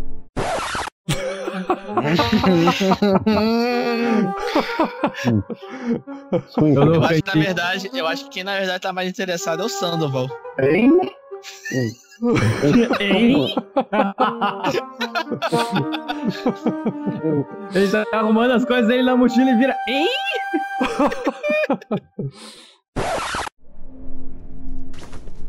Eu vejo que a, enquanto o pessoal tá montando o acampamento, o Erevan vai em direção a, a Garaele, que tá num, num canto um pouquinho mais isolado do, do pessoal.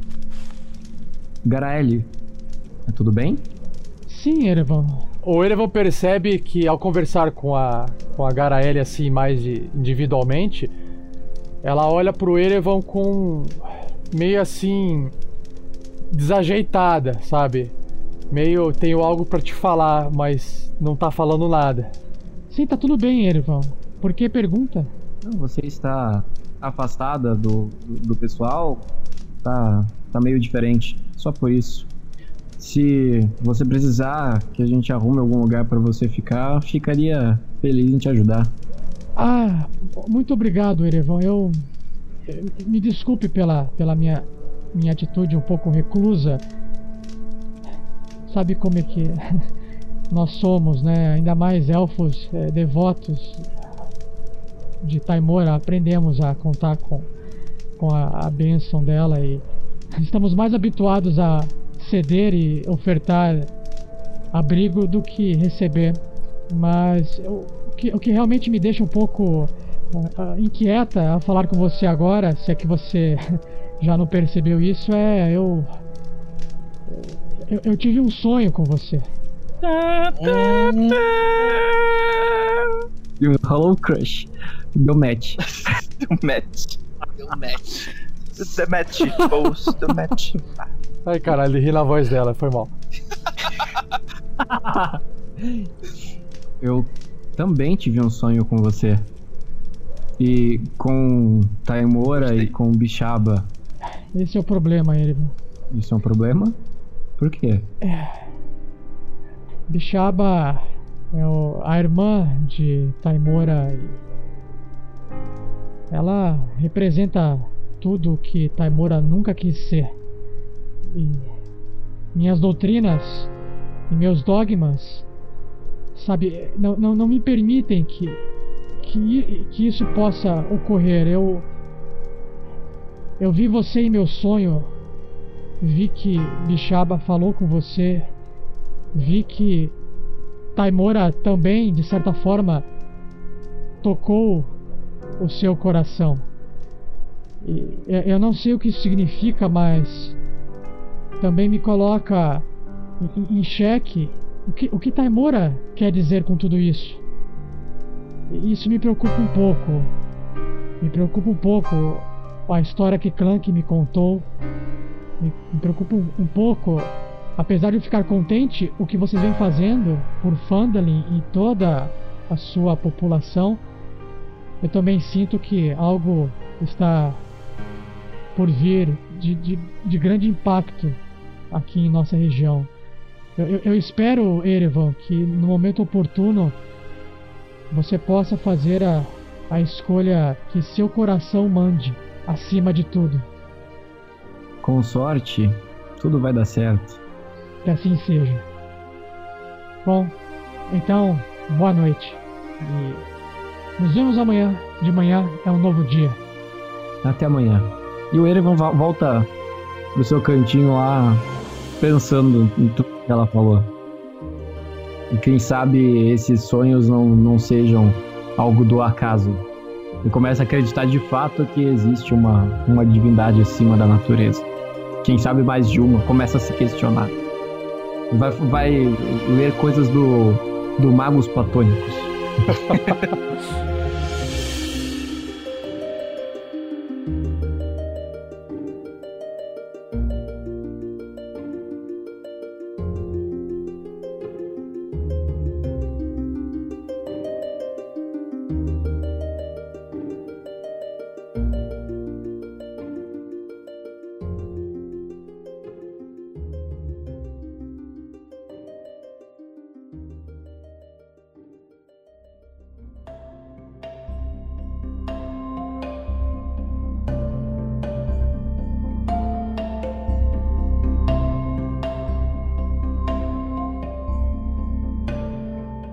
isso aí, Tarrasquianos. Pensei nesse nome agora. Eu falo sempre ouvintes, né?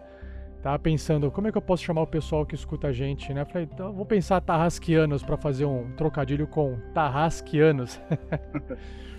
Bom, então vamos aqui para leitura de e-mails e recadinhos e tudo que for necessário. E adivinhe, hoje eu tenho uma surpresa comigo aqui gravando. Não é a Vanessa, mas é um, uma pessoa de muito bom gosto no nome, um nome muito, assim, que foi muito bem dado, né? É o Rafael Lamour.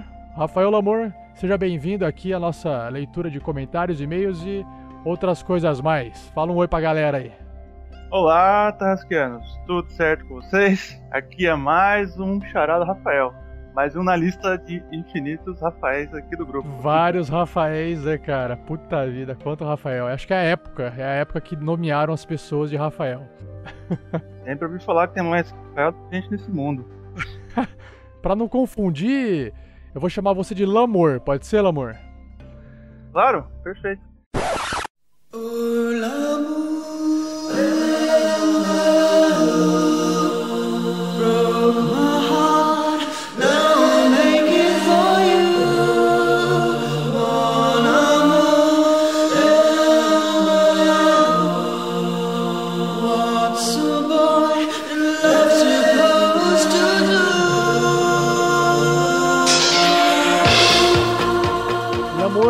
Lamour é legal porque me lembra muito. Vou fazer aquela piada agora ao vivo com você.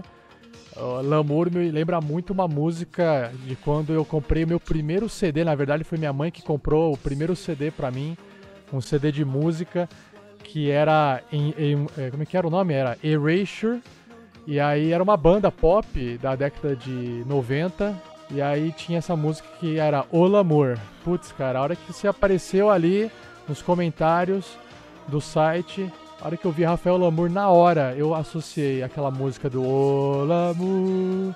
Na hora, cara. E eu acho essa música boa até hoje. Então quando eu brinco com você, Rafael, é mais para poder fazer uma boa lembrança, tá? Olha só, essa eu não tinha ouvido. Já ouvi muitas, mas essa aí realmente.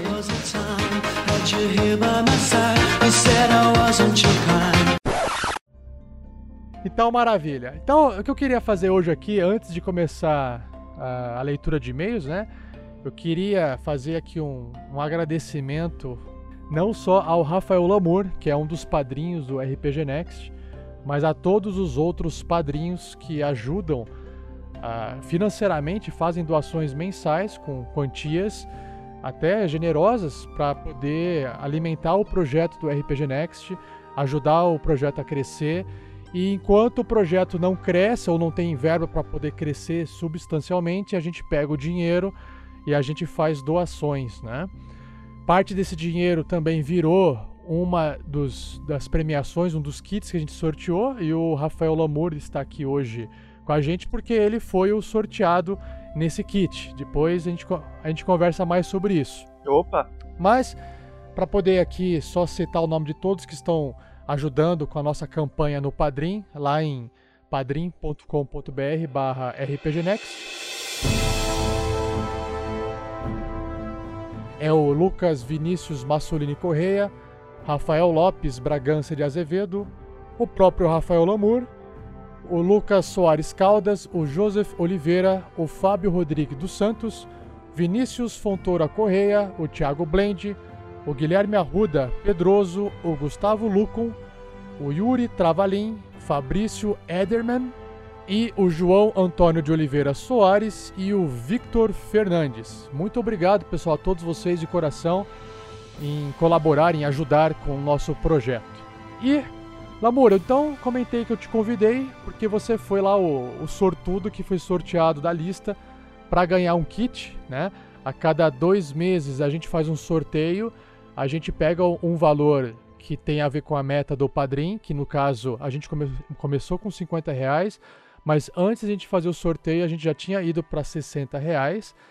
Aí a gente conseguiu um apoio, na verdade, do Empório Fantástico. É uma loja de RPG, card games, board games, quadrinhos e literatura. Ele fica em Natal, no Rio Grande do Norte. O dono dele é o Antunes, então um abraço, Antunes. Obrigado por ajudar a gente também nesse projeto. O que, que o Antunes fez, Rafael? Hum.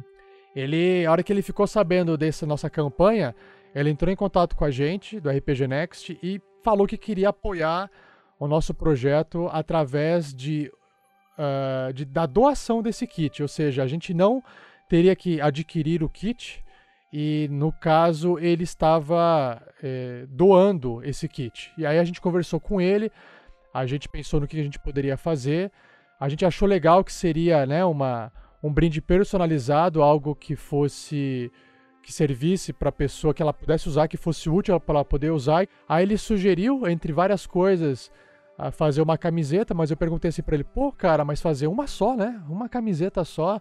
Como é que a gente faz só uma camiseta? Ele falou assim, cara, pode deixar que eu consigo fazer uma só e dou um jeito. E aí, claro, a gente nem negociou o valor do kit, né? porque entre enviar o kit e fazer uma camiseta só ficaria bem maior do que o valor do kit real. E aí eu acho que foi uma força muito grande do, do Antunes, lá do Empório Fantástico, em fazer essa doação. Então, agradecimentos aqui de novo para o pessoal do Empório Fantástico. Quem quiser ver mais o que, que é, é só entrar no facebook.com barra Empório Fantástico e falar lá com o Antunes que ele é bem gente boa e ele entrega, Lamor. Fiquei sabendo que ele faz entrega pro Brasil inteiro, cara. Para ele, não tem chabu fazer entrega via correio, não, cara. Veja só, lá de Natal, né? Lá de Natal. Tanto que demorou o quê? Mais uma semana para chegar na sua mão aí, né? Que expectativa. Eu, não soube desse nome também. Que nome maneiro. Ah, agora fa fala um pouquinho, Lamor, é, como é que foi é, esse recebimento seu? Você estava esperando, estava na expectativa, você não sabia o que, que era. Fala um pouquinho dessa experiência aí.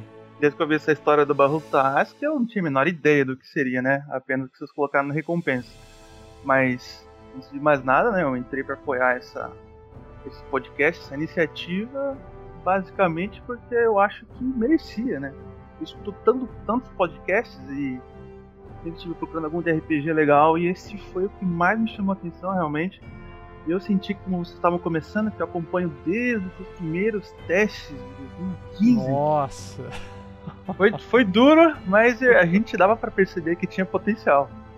E, e eu simpatizei muito com vocês, né? E aí eu resolvi entrar nessa, de apoiar, sem querer, basicamente sem nada em troca, né? Lembro que eu comentava com, nos comentários do site, perguntando: então, como é que eu faço pra apoiar vocês? Tô jogando dinheiro na tela, não tá acontecendo nada. até, até que finalmente vocês tomaram a iniciativa. E daí eu vi crescer junto com vocês todo, todo esse o público e os comentários e, e ficando cada vez mais legal essas aventuras. E eu sou o cara que não tem muita sorte de ganhar nem, nem bala de estranho. Então, quando eu soube que o baú tá rastreado pra mim, eu fiquei, nossa, mas como assim? E a segunda pergunta é o que, que vai vir, né? Uhum. Você não falou nada pra mim. Você perguntou no máximo o tamanho de minha camisa, mas, mas que? Mas o que que tá vindo aí? É. E daí, pra minha surpresa, veio a caixinha aqui do Empório Fantástico. Nessa época de, de camisas com designs de memes e palavras engraçadas e frases, eu fiquei surpreso de ver os melhores, os melhores diálogos dos últimos episódios estar tá, olhando na camiseta. Apenas os fortes entenderão. Vamos lá então. Aí, então você recebeu a caixinha, aí você abriu e aí você viu de cara a camiseta ou tinha a cartinha na frente? Como é que foi? Ah, teve uma cartinha, no melhor estilo, um pergaminho aqui. Você tem ele na mão aí? Tenho, tá na minha mão aqui, enviado pela equipe RPG Next. Ah, então lê pra turma aí, vamos ver o que, que você recebeu. Vamos ver. Receba esse kit da Baú Tarrasca com toda a glória de um nobre herói merece. Você tem servido este reino muito bem. Esperamos que esse seu novo equipamento seja tão útil quanto você tem sido para a nossa causa. Que ela lhe traga orgulho e bônus em suas futuras rolagens de dados contra esses seres das trevas. E que possa te auxiliar nos testes de carisma com belas donzelas. E o respeito dos amigos e pessoas importantes em sua vida. Façam bom uso dele com carinho equipe RPG Next. excelente, excelente. E aí veio a, camisetinha. com bônus de carisma. Espero, né? Pelo que eu soube, é, é um modelo único. modelo único, amor. Só tem essa, cara. Já, já vi algumas imagens de, de coisas novas que estão vindo aí, inspiradas nela, parece. Sim, sim, sim. É, a gente, a gente faz uma coisa e aí a gente já vê que dá pra melhorar e a gente já vai melhorando no que dá para fazer. Ah, excelente. Mas fala, fala rapidamente assim, para o pessoal imaginar o que é que tem na frente da camiseta e depois o pessoal acessa o post do episódio para ver tanto a fotinho da carta quanto a fotinho da camiseta. Então, essa camisa aqui vai ser uma ótima lembrança, porque não tem como não, não ler e não lembrar de algumas das melhores frases. não precisa falar todas, fala as que você Porra. mais gosta. Fala as que você mais gosta. Essa, se não me engano, o Derevan, eu chuto Goblin. Ah, mas essa não, não esqueço. Tem o famoso inútil, o insulto mais, mais dito nos episódios que eu me lembro. Caraca. Inútil. Ah, e, e, a, e, o grande charme dela aqui é o, é o golpe ou não? Só quem ouviu vai entender. Sim, sim, com certeza. Aí depois a gente acumula, acumula mais frases com o tempo, a gente lança uma versão 2 de frases, né? Boa, mal posso esperar. Espero que venham mais. Então, que bom que você gostou, Lamor. Foi, foi de coração, foi personalizado, né? Muito obrigado a toda a equipe. Ah, a gente que agradece, né, Lamor? Porque sem o apoio dos padrinhos isso não teria acontecido, né? Então, é isso aí. Vamos lá. Vamos então, sem mais delongas, para a nossa leitura de recados, comentários e e-mails.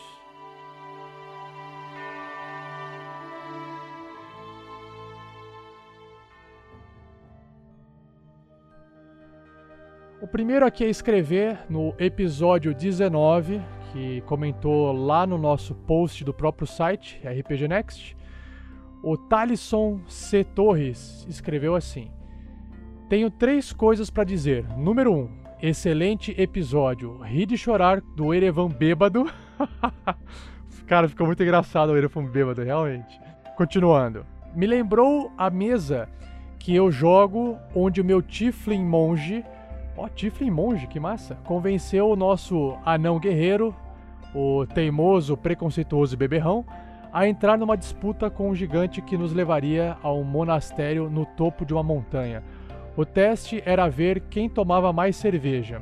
Resultado: O anão acabou abraçado no barril de cerveja, babuceando, que adorava alguns membros do grupo e odiava outros enquanto gigante, que tomou os barris como quem toma canecas de chocolate quente, ria e o chamava de gnominho, deixando o tonto anão ainda mais puto. Número 2. Eu sempre tive um grande preconceito com anões, tanto que nunca escolhi a raça para jogar. Mas depois de começar a ouvir a saga do Tarrasque na Bota, mudei de ideia totalmente. O Clank e o Erevan são os meus personagens favoritos da campanha, então me agradou demais ver o desenvolvimento de personagens como o Clank. Quando o Clank tiver a dual full plate dele. Nossa, o que, que, seria isso? É uma full plate em cima de outra full plate. Nossa. Espero que o símbolo dos Rolling Stones esteja gravado nas costas, como os motoqueiros fazem nas jaquetas. Ah, também, cara, se tiver uma full plate dupla, com certeza ela vai ter esse símbolo nas costas pro Clank. E por fim, número 3. Por favor, pelo amor de Deus, deixem a Vanessa aparecer em toda a leitura de e-mails.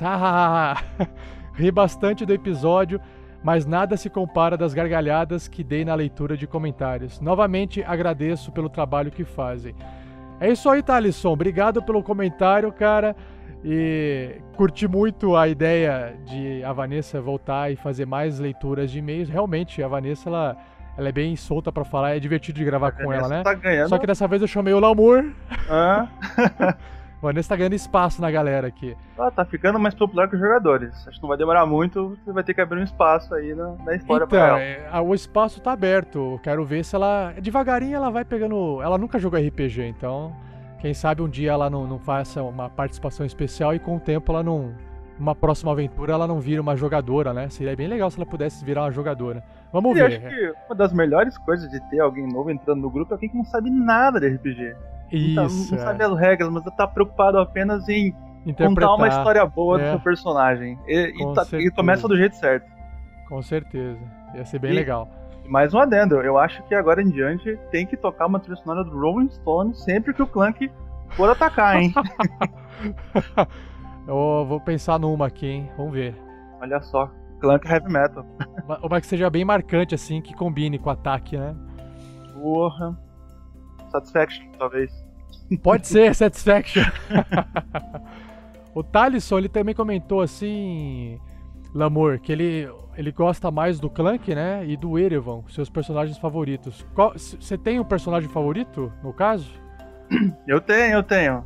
Apesar de que eu achar que o, o, o Clank ele tá, ele tem um, um coração de manteiga em volta de uma, de uma full plate, é, conquistando os corações de todos os jogadores ao redor. Ah, e eu ainda torço sempre pro Sandy. O Sandy, meu Deus, esse, esse, esse, esse aí é afiado. Legal, massa. Espero, agora, agora que ele tá, tá mais inteiro, não tá caindo a todo combate, agora acho que é hora de impressionar a galera. Continuando, uh, no site ainda, no próprio episódio 19, a Cris escreveu assim pra gente. Cris escreveu. A Nessa tem uma risada musical, adorei as leituras com ela. Quero mais. E alguém, por favor, dê mais cerveja pro Erevan. Fiquei especialmente curioso para saber como ele age como um lobo inebriado. Nossa senhora. Mais alguém que gostou da Nessa. A Cris também gostou da leitura de e-mail com a Nessa. E. É, agora vamos ver como é que o, o Erevan. Eu acho que seria mais engraçado se o Erevan tivesse numa forma de macaco bêbado. Acho que seria mais zoado. Nossa. Valeu, Cris. Obrigado pelo comentário.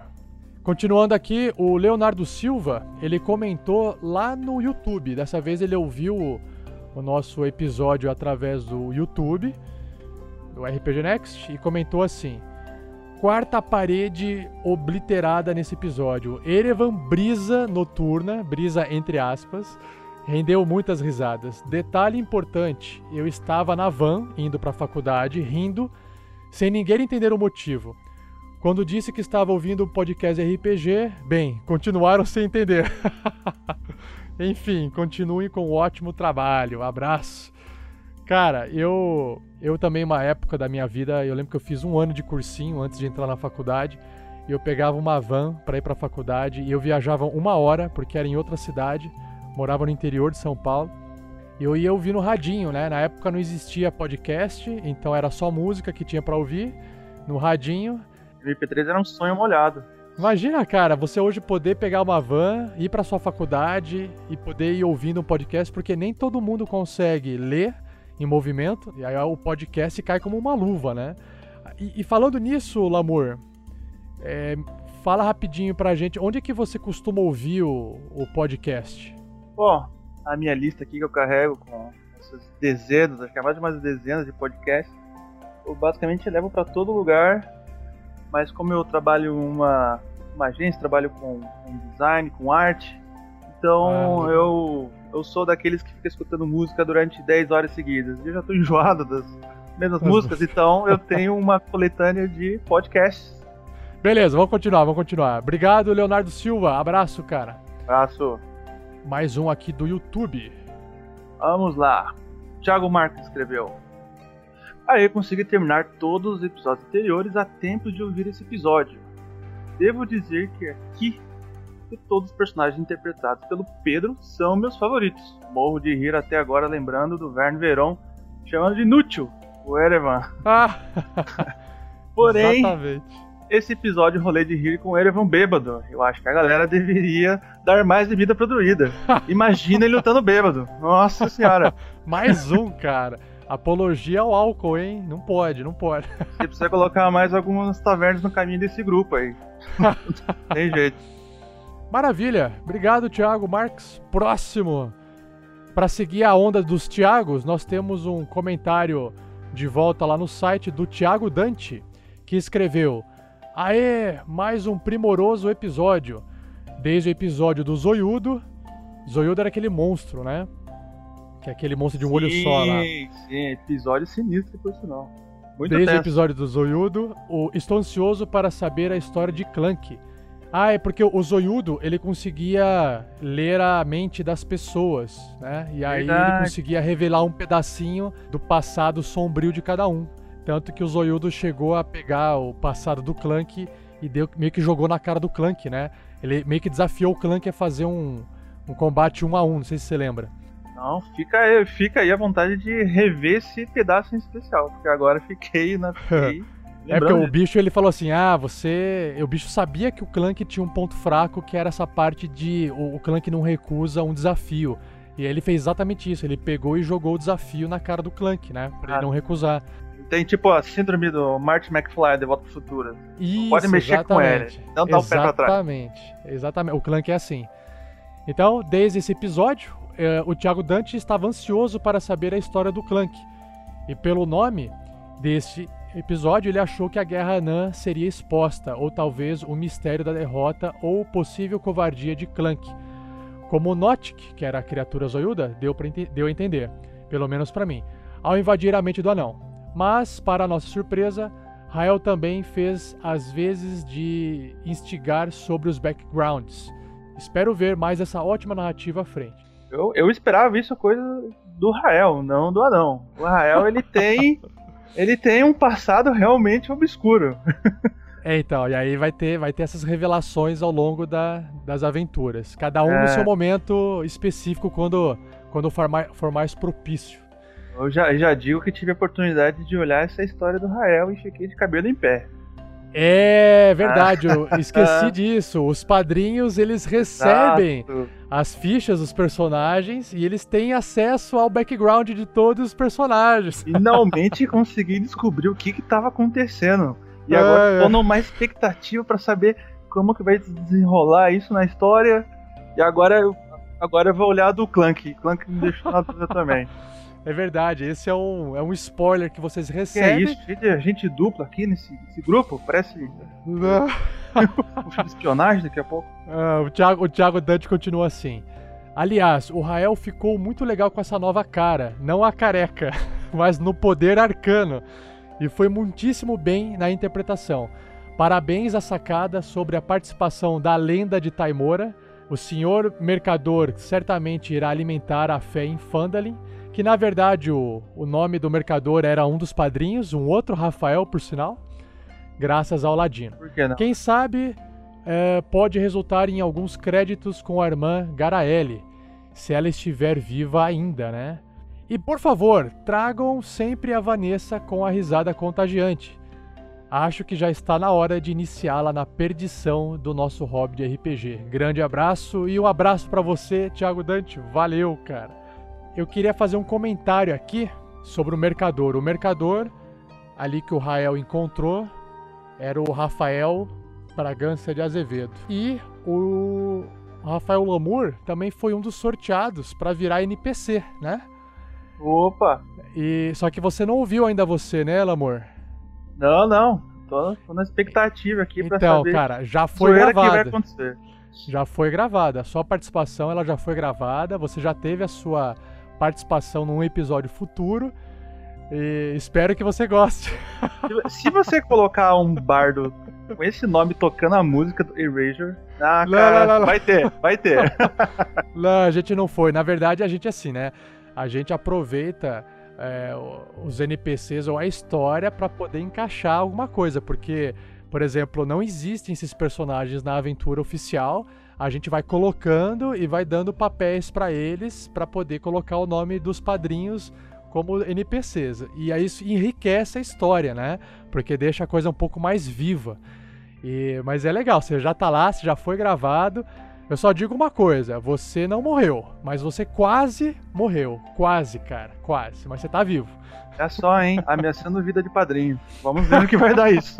Veremos. É, vai ser, pelo menos você vai ficar, você vai ficar assim, acho que com medo de você, sabe, do seu nome lá, vai ser legal. Ok.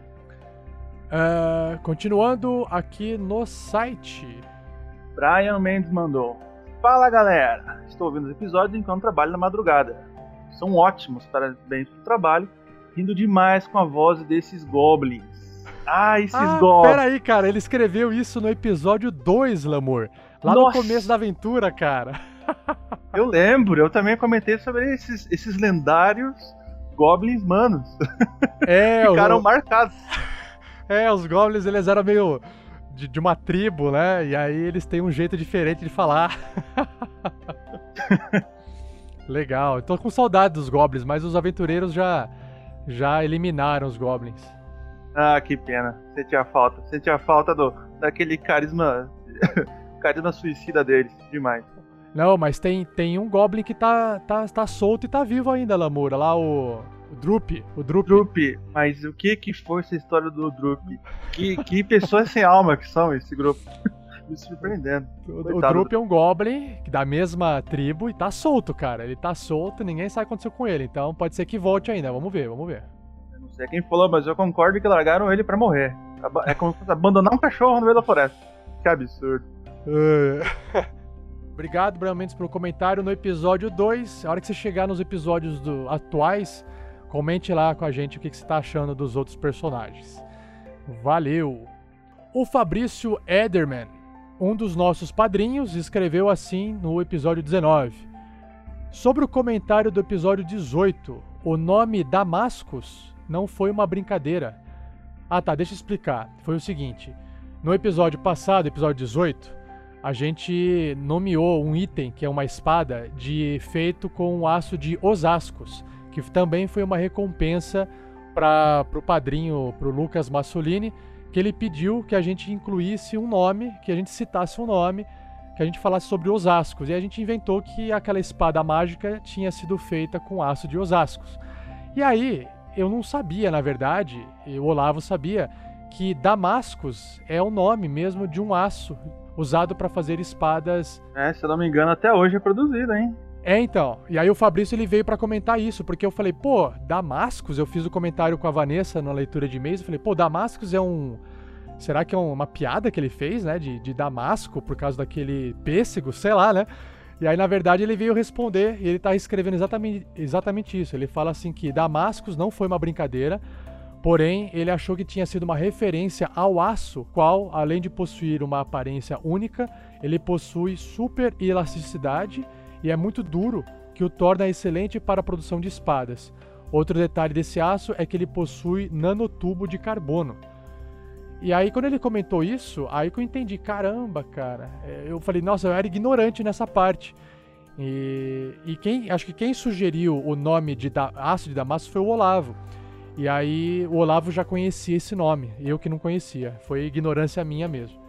E aí ele coloca dois PS aqui, duas observações.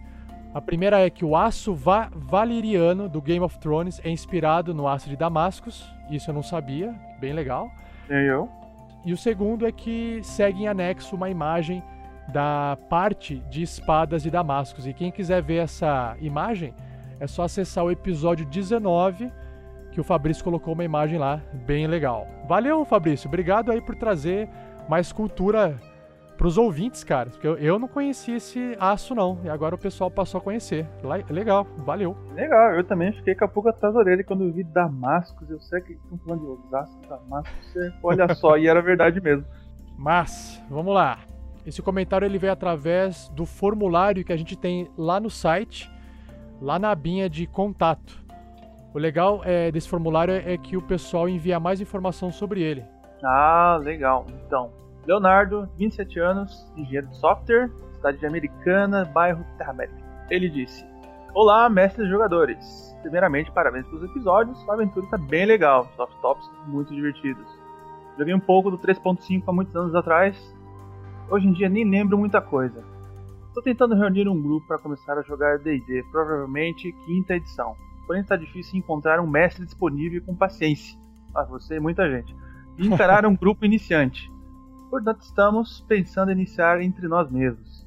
Aí temos o problema e gostaria de ajuda de vocês.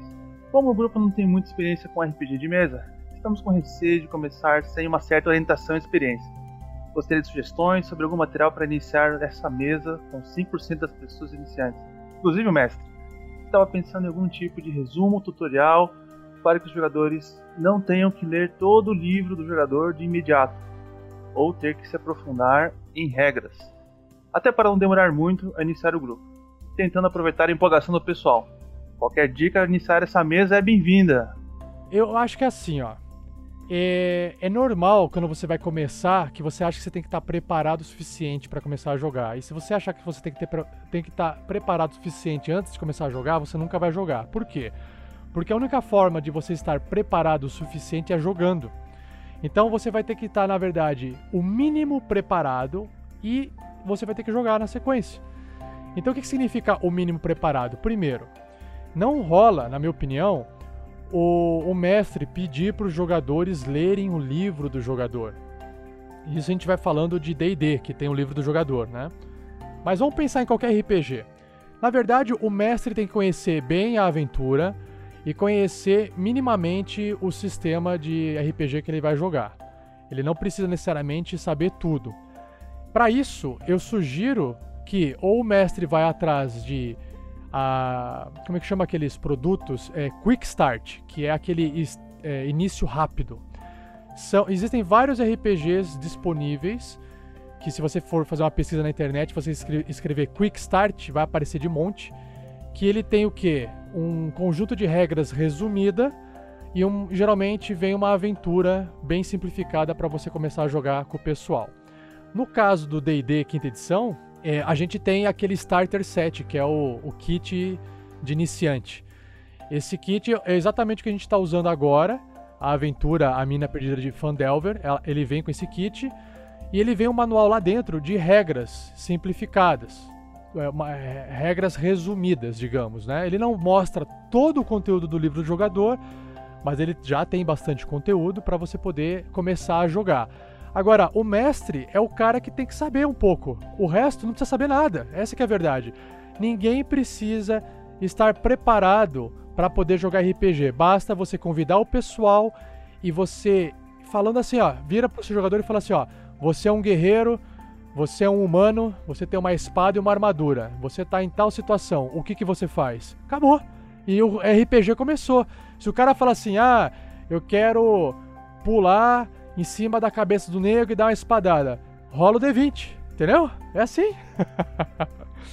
ah, mas eu quero sair voando. Não, voar você não pode, ainda. Mas quem sabe um dia. Ah, eu quero pular bem alto. Porra, meu, rola o dado aí. Opa, tirou 20, você conseguiu pular bem alto, entendeu? E o RPG começa. É simples assim, Leonardo. Pois é. Essa é a minha sugestão. Comece. Criatividade às vezes fala mais alto. Eu tenho jogadores que jogam há 15 anos e acho que nenhum deles deu o livro do livro do jogador. Talvez tenha lido o máximo a classe. E isso eu acho Nossa. que é o mais importante para as pessoas que estão querendo começar, principalmente o mestre. Pensa numa boa história. É a tua história que vai fazer o pessoal gostar do RPG, não é as regras, não é a, a rolagem de dados, não é os atributos, porque, cara, a gente tem videogame por aí, pra mim o foco da RPG sempre foi é, se divertir com os amigos. Legal, legal. É isso, é isso que vai, isso que vai deixar que o jogo flua e vai fazer com que os outros se interessem em conhecer mais. Daí depois, para aprender uma regrinha ou outra, isso aí com o tempo você vai aprendendo. Não tem que ficar toda essa pressão. Não, realmente, como você disse, se você ficar se preparando tanto, o jogo não começa. É, o mestre não tem que se preocupar em saber tudo e fazer tudo, porque os jogadores vão acabar ajudando ele no processo. Então, É, eles preenchem as lacunas. Isso, ele preenche. Exatamente, os jogadores preenchem as lacunas, é isso aí. Mas, continuando aqui então, nós temos um comentário de volta no site deixado pelo Igor Moreira. Ele escreveu assim: Muito bom! Curti as referências, kkkk. Muito massa também o lance do Rael se disfarçar por segurança e acabar reforçando a lenda de Taimora. Aliás, se a Taimora é a deusa da boa fortuna, é provável que o mercador acredite que ela, além de curar suas feridas, colocou um grupo de aventureiros em seu caminho para ajudá-lo a voltar para casa em segurança. PS, caraca, a cura do Sandy deve ter deixado o mercador full life, muito forte. é verdade, o Sandoval ele tem um poderzinho aí de fit muito bacana de cura. É quase que um clérigo, né? Caramba. Continuando.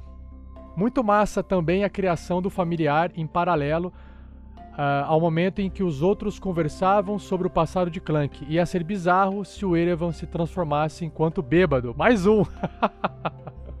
Mais um querendo que o Erevan se transformasse bêbado. As pessoas só querem ver o circo pegar fogo. Só Nossa, se porque vai pegar Senhora. fogo, cara. Ah, estava muito curioso sobre a história do Clank e pelo título do episódio achei que tudo ficaria claro. Porém, agora estou curioso também com o passado do Vern Veron e do Rael. É assim, nunca vai ficar tudo claro, né? Vai ficar sempre alguma coisinha, uma pontinha aberta para o pessoal poder aproveitar aquilo lá. A gente deu uma palhinha a mais no passado do Clank. Vamos ver agora o dos outros personagens nos episódios futuros. E por fim, ele escreve assim: Sobre o lance de dividir o cargo de Dungeon Master, de mestre, que comentei no episódio anterior, que o Igor ele falou assim, Lamor, ele falou que ele joga numa mesa que é onde eles, eles, eh, ele é mestre e depois de um tempo um outro jogador vira mestre e continua a aventura. Aí eu perguntei pra ele assim, cara, como é que você faz isso, né? Que maluquice é essa, né? E aí ele vai explicar agora, cara, e é bem legal o que, que ele fala, ó. Ele fala assim: ele iniciou a aventura dele, né? Com os personagens sendo banidos por uma dimensão paralela e perdendo todos os poderes. Cada jogador ele criou um background, um, um passado de um personagem baseado num personagem nível 20. E esse banimento foi a justificativa para que eles perdessem os seus poderes. O líder da dimensão, que foi o primeiro a ser banido, explicou para os personagens que seria necessário a colaboração de todos para coletarem alguns itens e executarem um ritual para sair dessa dimensão. E aí o Igor preparou essa aventura até um determinado momento, e então ele vai passar o cargo de mestre para um dos jogadores mais para frente. Então ele não vai saber qual é o final da aventura que ele começou a preparar. Legal, né? Poxa vida, que empenho. Legal, legal. Ele preparou um pedaço e o restante dos outros jogadores vão preparar outros pedaços. E aí ele termina assim: Vanessa Mito. Mais um que gostou da Vanessa lendo É. os comentários. A Vanessa 10 pontos, outros jogadores estão com um ou dois ainda. Esse Legal. aí de popularidade. É, Igor Moreira, muito bom, cara, essa sua ideia de mestre. Eu nunca ouvi falar assim de fazer uma mestragem desse tipo. Eu achei bem legal, cara. Conta pra gente depois como é que tá andando esse, essa troca de mestres, né, entre os jogadores, que eu fiquei curioso, cara. Também, fiquei curiosíssimo. Valeu. Estamos acabando. Nós temos aqui mais um comentáriozinho. É uma dúvida, Lamor, é, que foi enviado lá pelo formulário do site. O Marcos Júnior, de 19 anos, técnico de celular de São José do Rio Preto, mandou. Gostaria de saber bons programas para se jogar via Skype com a galera. Queria saber qual que vocês da mina pedido de Fandelver pois parece meio. Pois Opa. parece um ótimo meio. Isso, pois parece um ótimo meio, isso aí. Ah, respondendo rapidamente, o Marcos, Marcos, é o seguinte, a gente, uh, o Skype é, é para poder conversar à distância, mas tem o Skype, tem o Adobe Audition, tem o Curse, que são outros programas. A gente começou a identificar alguns problemas no Skype e a gente agora está gravando com o Curse para ver se os problemas param. Uh, agora, a mesa digital a gente usa um programinha chamado MapTool, mas existe, existe o Roll20, que também é uma ferramenta online no browser, que é gratuito, e tem a versão paga do Roll20. E tem o Fantasy Grounds, que é uma outra ferramenta também para você jogar à distância. É esse que eu uso. Você usa o Fantasy Grounds, Lamor? Sou, sou adepto há anos do Fantasy Grounds. Oh, que legal, cara. Eu tentei usar e nunca consegui usar, achei muito complexo para poder manipular. O que, que você acha do Fantasy Grounds? É bacana? É, antes dele a gente testei o, o Roll D20, testei o Roll20, né? testei o Tauluco, e daí meu grupo a gente foi pro Fantasy Grounds por quê? Ele tem um pacote fechadinho, tudo dentro do sistema dele. Isso significa o quê? Que lá eu tenho todos os livros, por exemplo, do D&D, de feats, spells, ataques especiais, tudo, tá tudo dentro do sistema. Para montar a ficha, você só, ah, eu quero esses feats, arrasta para cá. Você quer essas armas, arrasta no inventário e você monta como se fosse um videogame. Tá ali a tua ficha Ah. digital. E a, e a parte mais legal para que eu acho é que você tem a matriz de combate Aham. e você seleciona como se fosse peça de xadrez assim. Eu quero ir pra cá, eu quero atacar pra cá. Quando você ativa as habilidades, magia, os ataques, ele rola os dados, rola o dano, aplica um modificador de menos ou mais, ou de paralisado, ou de stunado Ah, nos é jogadores. automático. Automático. Ele coloca tudo numa matriz gigante assim, com uma, Hum. uma qualidade técnica muito boa. Nossa, dificilmente eu tenho bugs. E ele é completinho, eu só preciso do Skype e esse programa, não preciso de mais nada. Ah, Ele, ele- eu, eu faço a minha campanha com mapas, histórias, textos, tudo, jogo tudo dentro do Fantasy Grounds. Simplesmente abro o mapa e compartilho, pego uma imagem e compartilho. Então é como se fosse uma mesa virtual realmente, assim, com os dados 3D rolando na mesa. É, é bem bacana. Eu recomendo, quem puder experimentar, vai fundo. Ah, vai ter duas perguntas, Lamor. Ele, a parte de áudio ele tem? Dá pra colocar música, alguma coisa assim ou não? Ele não tem instalado, não, um, Tá. um sistema bom para conversa. Por isso que eu fico no Skype. Não, eu digo assim, por exemplo, é, música de fundo, esse tipo de coisa. Ah, eu uso um terceiro software para isso. Que daí eu Ah, alio tá. com, por exemplo, o TeamViewer. Que eu compartilho as minhas trilhas com todo mundo. Saquei, tá. Mas ah, entendi. Aí é um chuncho, né? Igual eu faço com o Roll20. É, O não pessoal dá pra conecta no Roll20 só pra ouvir a música. Ah, entendi. Não tem uma ferramenta que tenha tudo, né? Exatamente, não tem. Ainda não tem uma ferramenta que tem tudo. Tem que ficar usando assim o, o melhor que se adequa. Tá, a segunda pergunta sobre o, sobre o Fantasy Grounds é: se você quer criar alguma coisa diferente, você fala assim, ah, quer saber? Eu vou ter- vou estar com um item aqui diferente que eu inventei. Ele é fácil de você manipular o software para você colocar o que você criou ou você só depende daquilo que tem dentro dele? Não, ele é totalmente customizável. Eu, Tá. na última campanha, eu coloquei os meus textos, as minhas imagens, daí eu criei itens que, através de umas, de umas regrinhas pré-definidas dentro dele, por exemplo, você quer fazer um item que dê ataque X e dano X. Você coloca lá hit mais coloca um número, dano mais coloca. Ele já reconhece como se fosse uma fórmula, uma regra, que escreveu já está pronto. Dá dois cliques ali ele já ativa o item. Essa é uma das partes mais bacanas. Então, Hum, poderes, spells, tudo você customiza. Entendi, entendi. Eu, eu acho particularmente fácil. porque É só, é só cálculo básico de mais ou menos e saber qual que o texto que tem que colocar para ele entender que aquilo é um item mágico, que aquilo é um bônus. Bom, legal. É, Marcos Júnior, tem mais uma. Mais algumas ferramentas que a gente usa, que é a parte sonora, né? A gente usa o Tabletop Audio. É um, um, um site, na verdade, que você digita ali, tabletopaudio.com. Ele acessa vários áudios para você.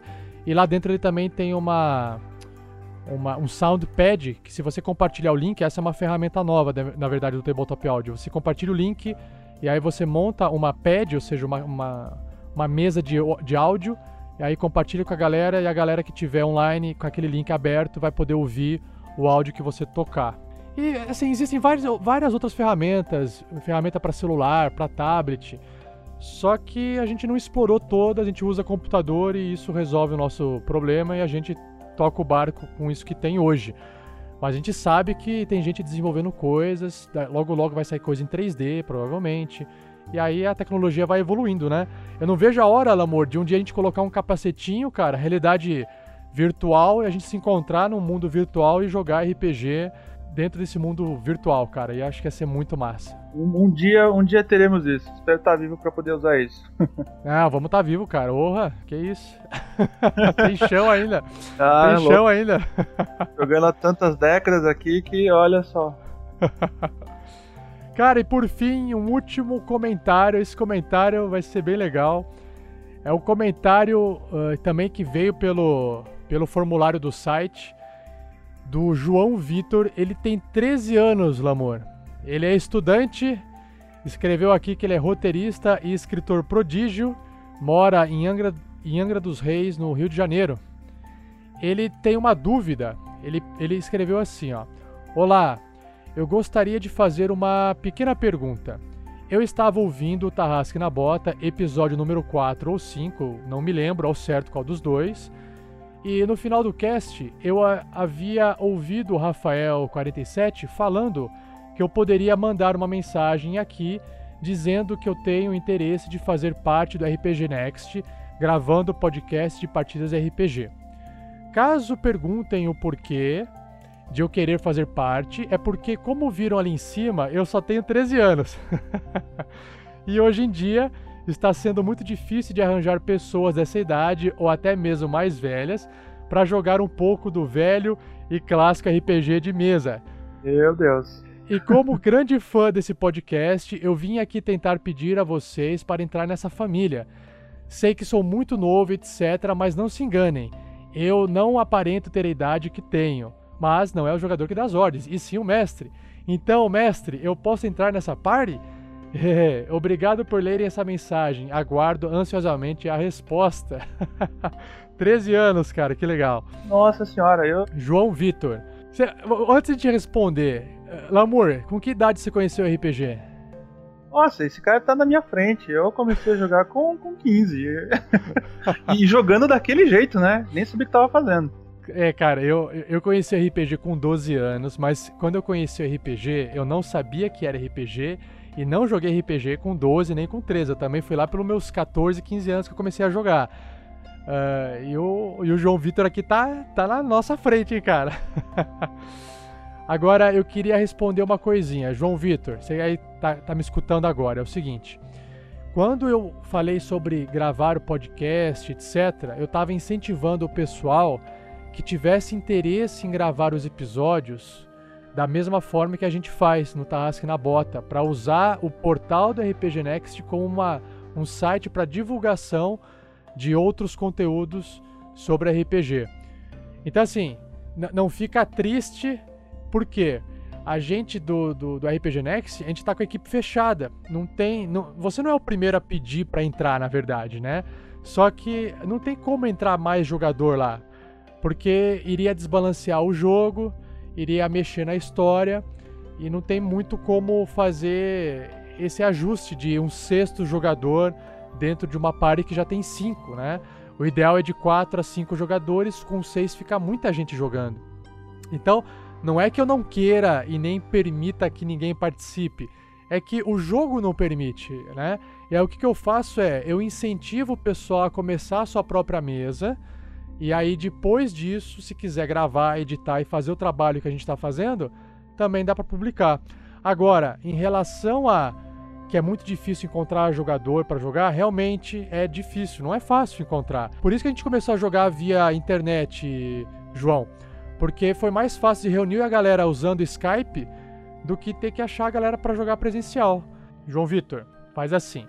Claro, se um dia o Tarrasque na bota perder um dos seus jogadores, eu vou entrar em contato com todo mundo que tem interesse em jogar, inclusive com você, João, e para convidar, ó, vamos jogar, não vamos? Claro que eu tenho que ver se, seu, se você tem um microfone legal, se dá para jogar ou não, mas aí são outros 500. Enquanto isso não acontece, minha sugestão é você pode entrar lá no facebook.com barra groups barra rpgnext, no grupo fechado nosso, fazer uma postagem de um pedido que você está buscando galera para jogar e aí tentar formar um grupo online, que eu acho que online vai ser o jeito mais fácil de você começar a jogar.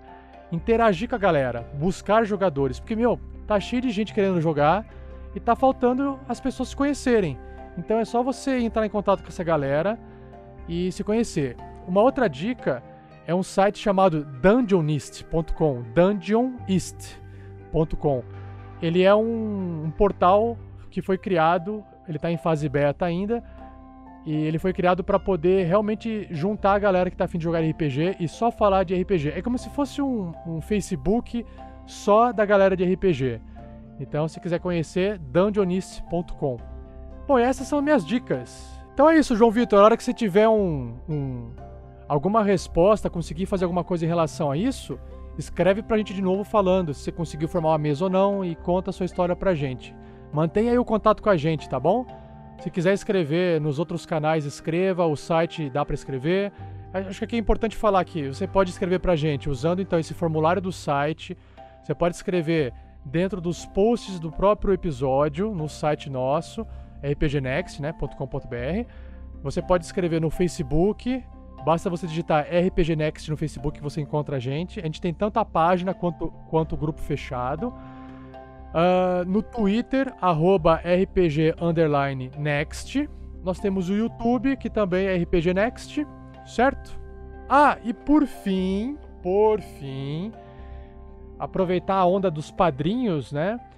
A gente vai. Uh, Hoje, o dia de publicação desse episódio é dia 12 de setembro de 2016. Se você estiver ouvindo isso no dia da publicação. E a gente vai fazer uma, uma nova publicação daqui 15 dias, que vai ser no dia 26 de setembro de 2016. Adivinha o que é que vai acontecer até lá, Lamor? Eu acho que vai ser o, o grande final de semana da RPG, é isso? Primeiro, nos dias 17 e 18 vai ter o World RPG Fest aqui em Curitiba. Um final de semana que a galera vai estar tá lá jogando RPG e board games, certo? Aí, ó, fica a dica para um lugar para conhecer pessoas para jogar, hein? É, a gente vai estar tá lá, quem tiver em Curitiba e passar por lá é capaz de se esbarrar com a gente, né? Mas tem uma coisa, Lamor, que vai acontecer que é o seguinte, cara. Esse mês é o mês que a gente vai fazer a doação do, do, do Guerreiros do Bem, a gente conseguiu juntar quase 350 reais. Excelente, hein? A gente vai fazer essa doação, ou seja, a primeira doação que a gente fez no mês passado, do Guerreiros do Bem, a gente conseguiu juntar 100, 130 reais e uns quebrados. Dessa vez, Lamour, foi para 340, cara.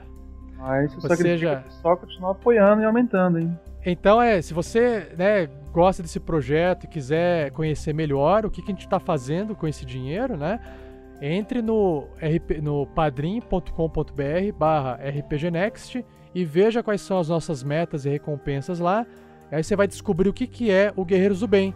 E quando eu voltar aqui a falar com vocês nessa leitura de comentários no próximo episódio, daqui 15 dias, a gente vai ter já um comentário sobre esse Guerreiros do Bem. A gente já, já vai ter feito as doações para uma instituição carente com produtos. Eu não sei quais são os produtos que eles vão precisar, mas vocês vão descobrir no próximo episódio. Beleza? Fechou? Então é isso. Lamur, muito obrigado. Pessoal, Imagina. obrigado. Sempre um prazer estar aqui. Quando precisar, estamos aí. É um prazer falar com você e, e conhecer, conhecer mais sobre projetos da RPG Next. Valeu, pessoal. Abração e até o próximo. Uh, uh, valeu, pessoal, não. Valeu, pessoal. Valeu, te... Tarrasquianos. Até o próximo episódio. Abração. Abraço, Tarrasquianos.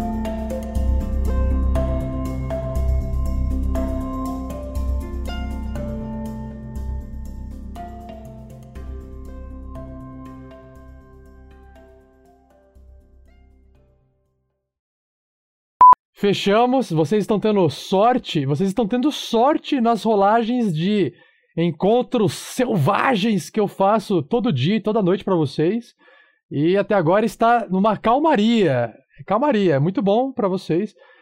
E para finalizar o episódio, cada um de vocês ganhou 40 pontos de XP. E as criancinhas vão à loucura! Aê! A meta XP! Caralho! XP que eu nem sei onde enfiar isso tudo. né, velho? Você joga. Lá no grava- grava um podcast pra Tolkien! Colocar 40 XP. Isso depois dos 900? 940. Isso, 940. Não é 945? 940, No- cara. 940. Eu jurava que eu tinha visto 45. É, o Clank é meio assim, né? meu? Inter- in- É, o incorpora. abaco dele é sempre Faltou é pra lá. mais lado. Pega o abaco, Abaco vai pra pro mais. lado, vai pro outro. Daí o número que deu é o que é, né? Né? Não é assim que funciona a matemática? É. Matemática é assim. Isso, É, assim- é assim que você Isso- tirava zero na sua prova, né? o número que deu é que Ah, é, mas zero é, zero é Imagina, ruim? o número que deu é que é, professor. Aí, essa, essa side quest, essa side questzinha tinha que ganhar mais XP, hein, cara. Que side quest, rapaz. Você ganhou três poções de cura. Quer que tá reclamando? cura. Ele tira a porra da, pro, da porção aí, rapaz. Não, não, não. Já, já escrevi na ficha. Já escrevi na ficha, não é na ficha. Viu, mestre? Te ajudei. Depois você me dá XP pra mim. Beleza. Quanto tempo pra gente chegar no nível 4? Muito, Cara, muito. Cara, você acabou de chegar no Se nível continuar 3, com cara. Cara, segundo o Max 1, a gente precisa de, de 10.860 pontos. Não, não. Ó, nível 4. Haja, haja É, side quest. 10.700. Acha side quest. Não, mil, 1.660 pontos precisa. 660, porque a gente acabou de ganhar 40 pontos. Ué. É 1.700. XP pra dar com o pau. Ah, mas calma aí. Então, 1660 dividido por 40, quer dizer que ainda falta 41 episódios desse pra gente poder chegar no nível 4. Cai em algum lugar. Não, 41 porque, episódios e meio. Então, assim, não, porque tá- agora, porque agora o, a situação típica dá mais pontos de XP, porque é mais difícil também. Então, como são um episódio a cada. eh, São dois episódios por mês, então dividido por dois, esse dá mais 20 meses. 2017, Pessoal cara. aí Aquele. RPG Next tá sossegado. Vai ter dois anos, pelo Vai. menos, de podcast. Não, é, eu tô respondendo uma pergunta que um rapaz que eu vi lá, que ele estava perguntando quantos episódios era planejado, então. Então a gente tem mais ou menos planejado aí, até o nível 4, um ano e meio. Só que Não, como a aventura ter- vai até o nível 5, vai ter um pouco mais. Eu quero dizer uma coisa. Se, se, o- se o objetivo da aventura é resgatar o Gundren, coitado, cara. Tá fudido. Há um ano. Vai, che- Já vai é- chegar lá, o cara tá Currado. currado já. O cara, o cara já saiu.